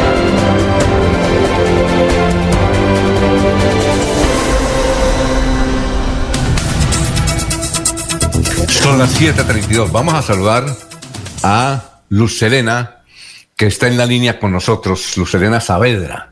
Luz Serena, ¿cómo está? Tenga usted muy buenos días. Alfonso, muy buenos días para usted, muy buenos días para toda la audiencia, para todos los santandereanos. Muy bien, Luz Serena, ella es una sangileña eh, que ha descollado a nivel de la dirigencia, no solamente aquí, sino en el Valle del Cauca. Luz Serena, eh, ella fue secretaria del Interior en el gobierno de Richard Aguilar y tiene una fundación desde hace más de 20 años que ha colaborado con la Fiscalía para enfrentar a los sádicos, a los violadores. Muy bien, y Luz Serena, aquí con nosotros está trabajando el hermano de un gran amigo suyo, eh, que fue cuando desplegaba su actividad política en Colombia, Rodolfo González García. Con nosotros trabaja Germán González García. Así es que eh, queremos, eh, le hemos llamado porque usted reside en Cali y sabe lo que está ocurriendo en Cali. Cuéntenos, Luz Serena, muy buenos días, el panorama que está viviendo en este momento la ciudad de Cali. Bueno, eh, Alfonso, pues realmente ayer fue una tarde de horror. Yo creo que nosotros estamos ya en dos semanas de una situación totalmente alarmante e inadmisible que no se le ha dado ni el diagnóstico ni el manejo adecuado desde el día cero. Nosotros vivimos en una ciudad supremamente desigual, en una ciudad egoísta, en una ciudad con unas realidades agravadas por la pandemia, por el desempleo, por la cercanía al departamento del Cauca, con toda la incidencia que eso implica. Estamos en una situación en donde cada sector de la población está aferrado a su propia burbuja sin sentir el dolor del otro. Estamos sumándole a esto unas, unas, unas redes sociales en donde quizá tal vez eh, se ha sembrado confusión, se ha sembrado miedo y donde estamos ante una aparente situación que no hay salida y donde la salida desde, desde mi opinión es la concertación, es el diálogo. Yo quiero decirte que, que inicié mis estudios de Derecho y estoy en segundo semestre de Derecho y justamente en una cátedra que se llama Cátedra de la Paz he podido comprobar que este es un país que se ha levantado a tiros, pero el que se haya levantado a tiros no es la justificación para que nosotros en el siglo XXI, donde están las mesas de diálogo y se deben concertar las mesas de diálogo, no podamos romper todo, todo ese esquema de violencia que nos ha caracterizado y no entendamos el problema como un reto que realmente nos tiene que nos tiene que eh, cobijar a todos. Yo quiero decirle que en pobreza extrema, aquí en Cali, se ha aumentado en 934 mil personas. Estamos hablando de que más de la mitad de los caleños no tienen plata para comer o para vivir dignamente. El futuro de los jóvenes se está espumando. No hay opciones de trabajo. La corrupción no es solamente local, regional, sino también nacional. Es decir, es un mensaje en donde es todo, todo innegable y que tenemos que meterlo en esta bolsa de análisis. Y yo de verdad quisiera que alguien se apropiara de una llave de una y, se encerraran a los que van a participar hoy en el diálogo y que no salgan de ahí hasta que no haya una propuesta, hasta que no haya el inicio de una propuesta para que termine esto. No podemos estar enfrentándonos los civiles contra los civiles. No podemos equiparar un machete a una a un, a un revólver, a una pistola. No podemos empezar a mirar todas las trapisondas que se han utilizado desde los siglos anteriores para el malo demostrar que es bueno y para el bueno empezar a gritar que es bueno. Aquí todos tenemos que ser transparentes. No podemos seguir sin saber quiénes son los halcones de la muerte, como los ha llamado el, señor alcalde, que de noche, aferrados a que se quita la luz, se están haciendo disparos y se están quitando vidas es que duele la vida del policía, es que duele la vida del manifestante, es que duele la vida del habitante de la calle, es que nos tiene que doler la vida de todos porque todos somos colombianos, Alfonso. Aquí no es de que los buenos somos más, entonces vamos a salir que no bloqueos, pero nos vamos a enfrentar, vamos a remeter, nos vamos desde, desde camionetas a disparar, entonces los otros se van a bajar a empezar a mostrar que ellos tienen macheta. Es decir, esto ayer lo que se vivió en Cali fue una, noche, fue una tarde de horror, en un día de la madre, en un día en donde, en donde uno piensa que todos los hechos que fueron de manera simultánea estaban previamente preconcebidos. Esto, fue, esto, no fue algo que fue el fulgor del desespero o el fragor del desespero de las nueve horas esperando que tanquearan unas, que tanquearan unos carros, porque déjeme decirle, en las bombas que ayer se estaba expendiendo combustible aquí, por lo menos, mal contados, habían más de 600 carros esperando desde la noche anterior. Entonces, esto, esto no puede ocurrir en, en un país como Colombia. Yo ayer puse en mi Facebook, realmente éramos felices y nosotros no lo valorábamos.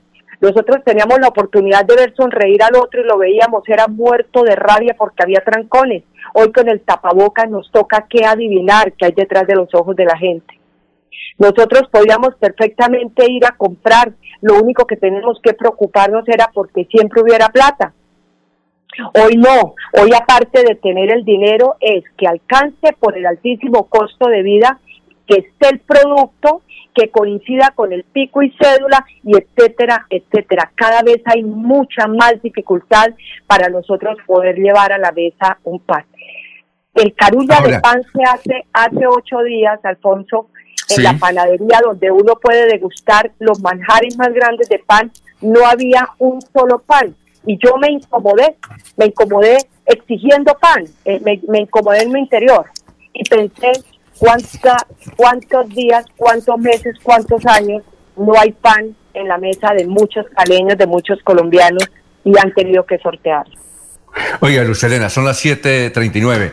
Eh, hay una, un episodio de la Minga ayer en Cali y eso ha provocado controversia. Si la Minga fue culpable o si fue eh, gente de Cali que fue a provocarla y se presentaron esos enfrentamientos. Eh, ¿Cuál es su relato, su opinión y su visión sobre ese episodio? Bueno, la Minga, la Minga, lo que yo tengo entendido es que vino a dar una protección pacífica ¿cierto? Ellos vinieron a dar una, una protección pacífica. Yo creo que en estos instantes el análisis de Cali no es si fue infiltrada, si quiénes son los encapuchados, los camisas blancas, porque son hechos ya causados, ocurridos, son cheques pagados a la historia en el día de ayer. Lo importante es, por ejemplo, hoy oía yo al gobernador del CRI decir, por favor, demuéstrenos que fuimos nosotros los que en una camioneta rompimos eh, la puerta de seguridad de un conjunto residencial para ingresarnos cuando nosotros siempre nos movilizamos en Chivas. Entonces me remito a cuando empecé la, eh, cuando empecé a, conversar contigo. Aquí los buenos a gritar que son buenos y los malos a decir que no, que ellos son los buenos. Y aquí nos desgastaríamos no solamente horas y horas y no tenemos la solución, Alfonso, en mirar, en intentar demostrar esto. Lo importante es que los hechos de ayer, los de antier, los de hace dos semanas, no continúen. Lo importante es ponerle ya esto un punto, pasar la hoja y empezar a llamar de aquí en adelante lo que se llama acuerdos. y es que los acuerdos es cuando las dos partes ceden. Volvámonos a la historia cuando se firmó el acuerdo de la paz. Nosotros sí queremos la paz, pero no así. Entonces ya empezamos con el pero, pero no era así. En cambio, nosotros queremos la paz sin que haya ningún condicionamiento, que cese ya el ruido de las ametralladoras. Nosotros somos, pertenecemos a una generación, mi querido Alfonso, que ya, ya estamos cercanos a las seis a las seis largas. Y cuando ya estamos sobre las seis largas, estamos hablando de que hemos visto correr mucha agua por debajo de, de los puentes. Yo creo que nos acostumbramos a esta violencia, pero ya es justo que pidamos que cese y lo podemos lograr. Yo pienso que la sumatoria de voluntades de todos, desde los escenarios de donde vengan, es llegar a un verdadero pacto de conciliación y que la Colombia sea una Colombia de oportunidades. Eh, Germán, ¿tiene alguna inquietud? Usted conoce muy bien a Lucelena 742. Pues un cordial saludo a la doctora Lucelena Saavedra, presidente de la Fundación Humanizando, que reside en Cali. Doctora Lucelena, la gobernadora del Valle del Cauca, Clara Luz Rondón, decretó el cierre de fronteras para el acceso al departamento a partir de hoy a las 00 hasta el próximo sábado 15 de mayo a las 00. Esta es la solución que requiere la situación de Cali, del Valle, la presencia de los indios, que entre otras cosas son, muestran es opulencia y de indios no tienen nada porque son majestuosas camionetas Toyota. ¿Cuál es el fondo de esto? ¿Sirve el cierre frontera? ¿Por qué la presencia de los indios ahora aparece en Cali Cali se volvió en el símbolo nacional de la protesta nacional, doctora Lucelena. Eh, mi querido amigo, amigo Germán González García, muchas gracias, un placer saludarlo. Y quiero decirle que yo anoche tuve la oportunidad de conversar con la señora gobernadora porque le envié un mensaje pidiendo un pidiéndole pues a través de ese mensaje eh, la paz, eh, paz total y absoluta yo pienso que el cerrar fronteras en estos instantes es una medida de protección para evitar que se sigan infiltrando más personas. Los que estamos adentro, que hemos vivido el conflicto, pues estamos adentro y quedémonos adentro y miremos a ver cómo se puede superar. Y como alguien lo decía ayer, a ver cómo es que es, quiénes son, dónde están, qué fue lo que pasó. Entonces, el, cerrar la frontera puede que no sea la medida definitiva, pero yo pienso que ella lo hace en un momento supremamente bien asesorada, asumo que lo está, y en un momento de evitar ese flujo, ese flujo tan grave que es nuestra cercanía, porque es que nosotros geopolíticamente estamos estamos lindando con unas zonas muy conflictivas y unas zonas que fueron permeadas por escenarios como lo es el narcotráfico. Eh, Cali es un corredor innegable de, un corredor innegable de tránsito obligatorio para, para pasar ese tipo de productos al resto del país y ellos están encerrados desde hace dos semanas. Entonces digamos que ese desespero de todos los escenarios y llevar a cerrar, a cerrar las fronteras, pues implica que la gente que está adentro esté adentro y que miremos a ver cómo se resuelven los conflictos aquí adentro, ¿no? Muy delicada la situación, supremamente delicada eh, no faltarán quienes hoy salgan a decir que estamos secuestrados dentro del departamento.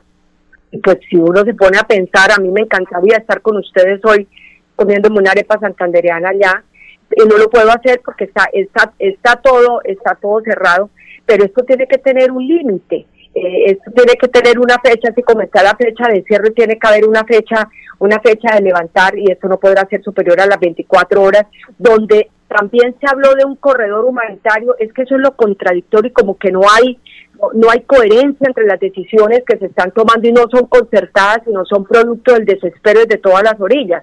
Porque hoy justamente se habló también de levantar un bloqueo para que lleguen los alimentos.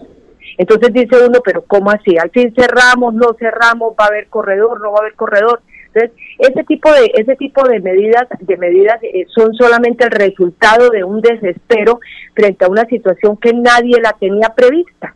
Lo de ayer, Día de la Madre, nadie tenía previsto eso. Hablemos de quienes somos los buenos, porque es que los que sí sabían, pues lo tenían todo listo porque fueron ataques a la misma hora y confrontaciones a la misma hora en los diferentes sitios.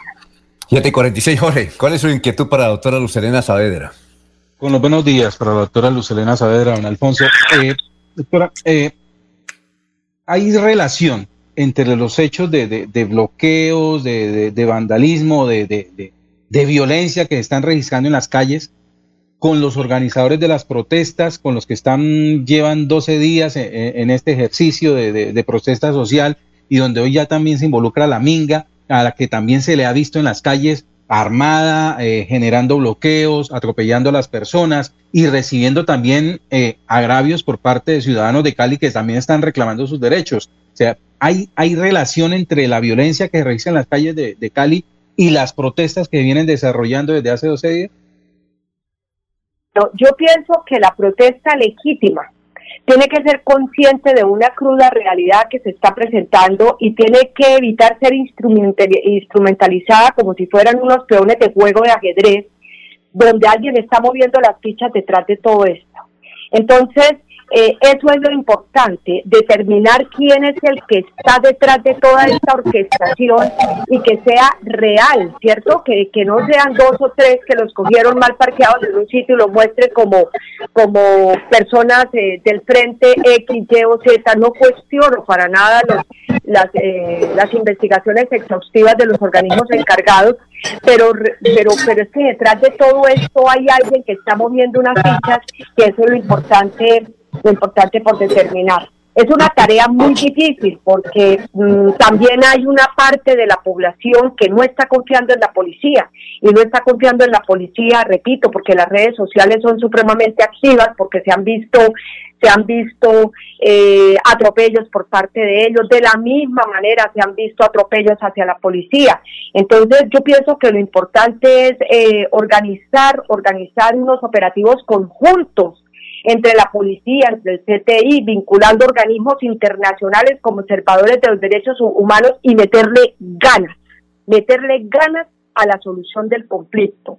Eso es lo primero, para recuperar el orden, pues armemos un bloque operativo conjunto entre policía, entre ejército, eh, citemos a los organismos internacionales para que nosotros no estemos, a ver, Colombia está en el ojo del huracán en estos instantes, Colombia, Colombia es motivo de preocupación por todos los países. Nosotros estamos estamos siendo observados. Entonces, permitamos que esos observadores de los derechos humanos y de los derechos, derechos ciudadanos hagan presencia en este tipo de, de, cosas. Quiero decirles que hace un par de semanas o la semana pasada, cuando eso ocurrió, esos organismos aquí fueron levantados a tiros también y no se sabe por quién, porque es que se les juzga que son de izquierda, etcétera, etcétera.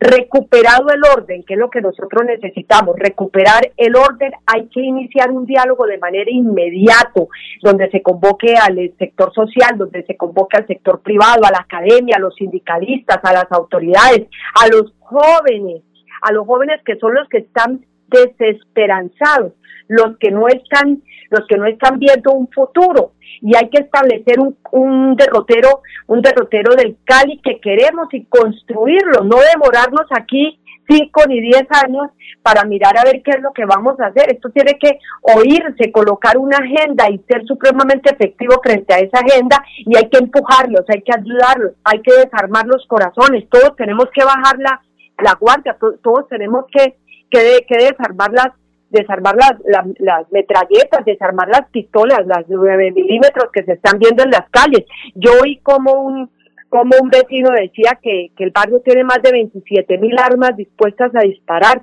Esos son, esos son mensajes de agresividad que no coinciden con la realidad y que lo único que hacen es exacerbar los ánimos de los otros. Esos no son mensajes de concordia que se requieren.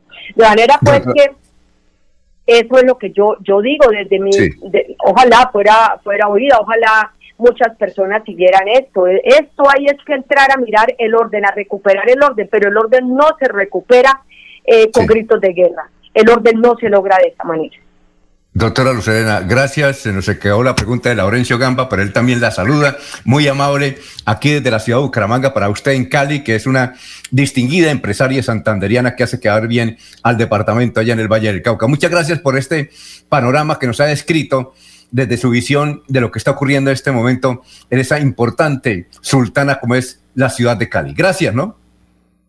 Un abrazo muy grande a ustedes, un saludo muy especial para quienes integran este equipo de trabajo, deseándoles la mayor de las de los éxitos y por supuesto que unida con una bandera blanca para que Cali y Colombia recupere los escenarios de paz. Muy bien, son las 7:51 minutos, vamos a una pausa y regresamos. Estamos en Radio Melodía.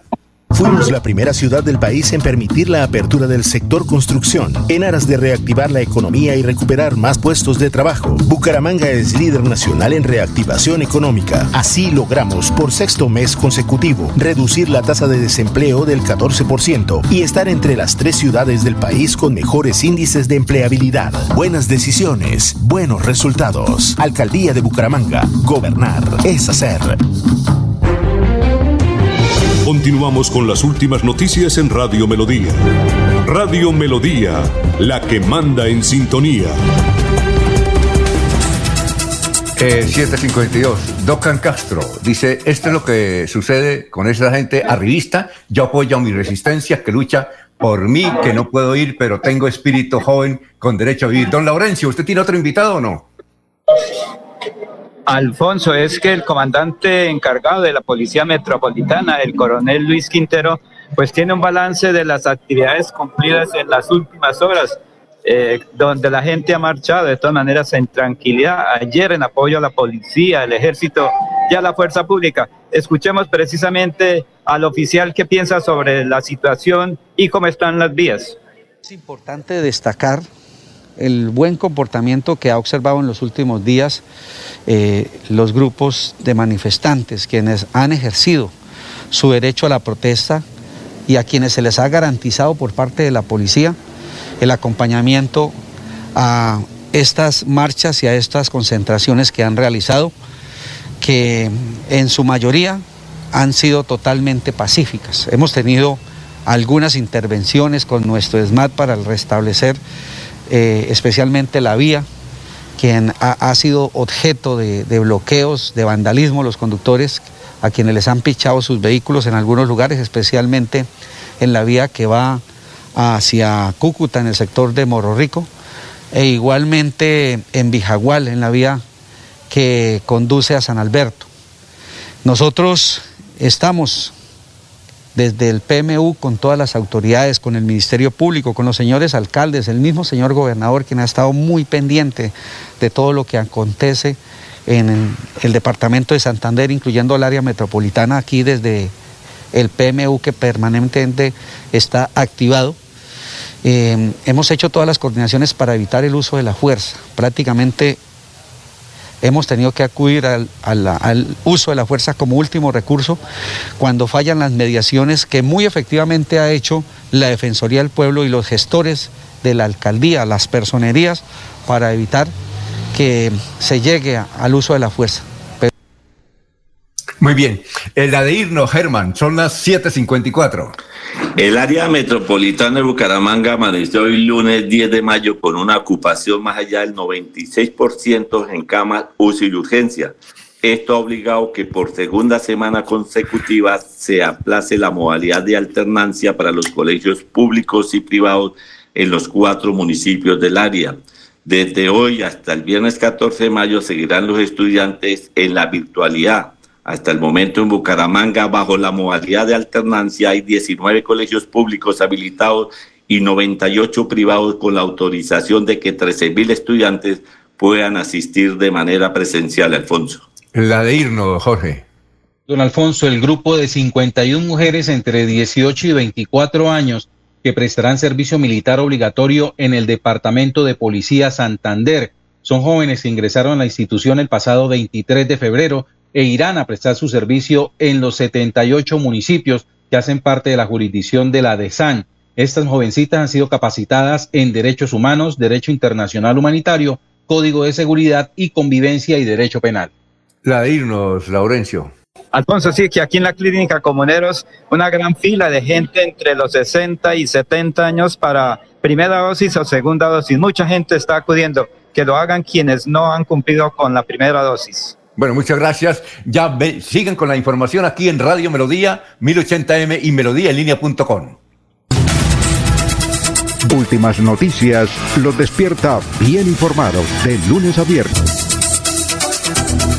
En todas las áreas de la información regional, un periodista de Últimas Noticias registra la información en Radio Melodía 1080 AM y en melodíaenlínea.com. Director Alfonso Pineda Chaparro.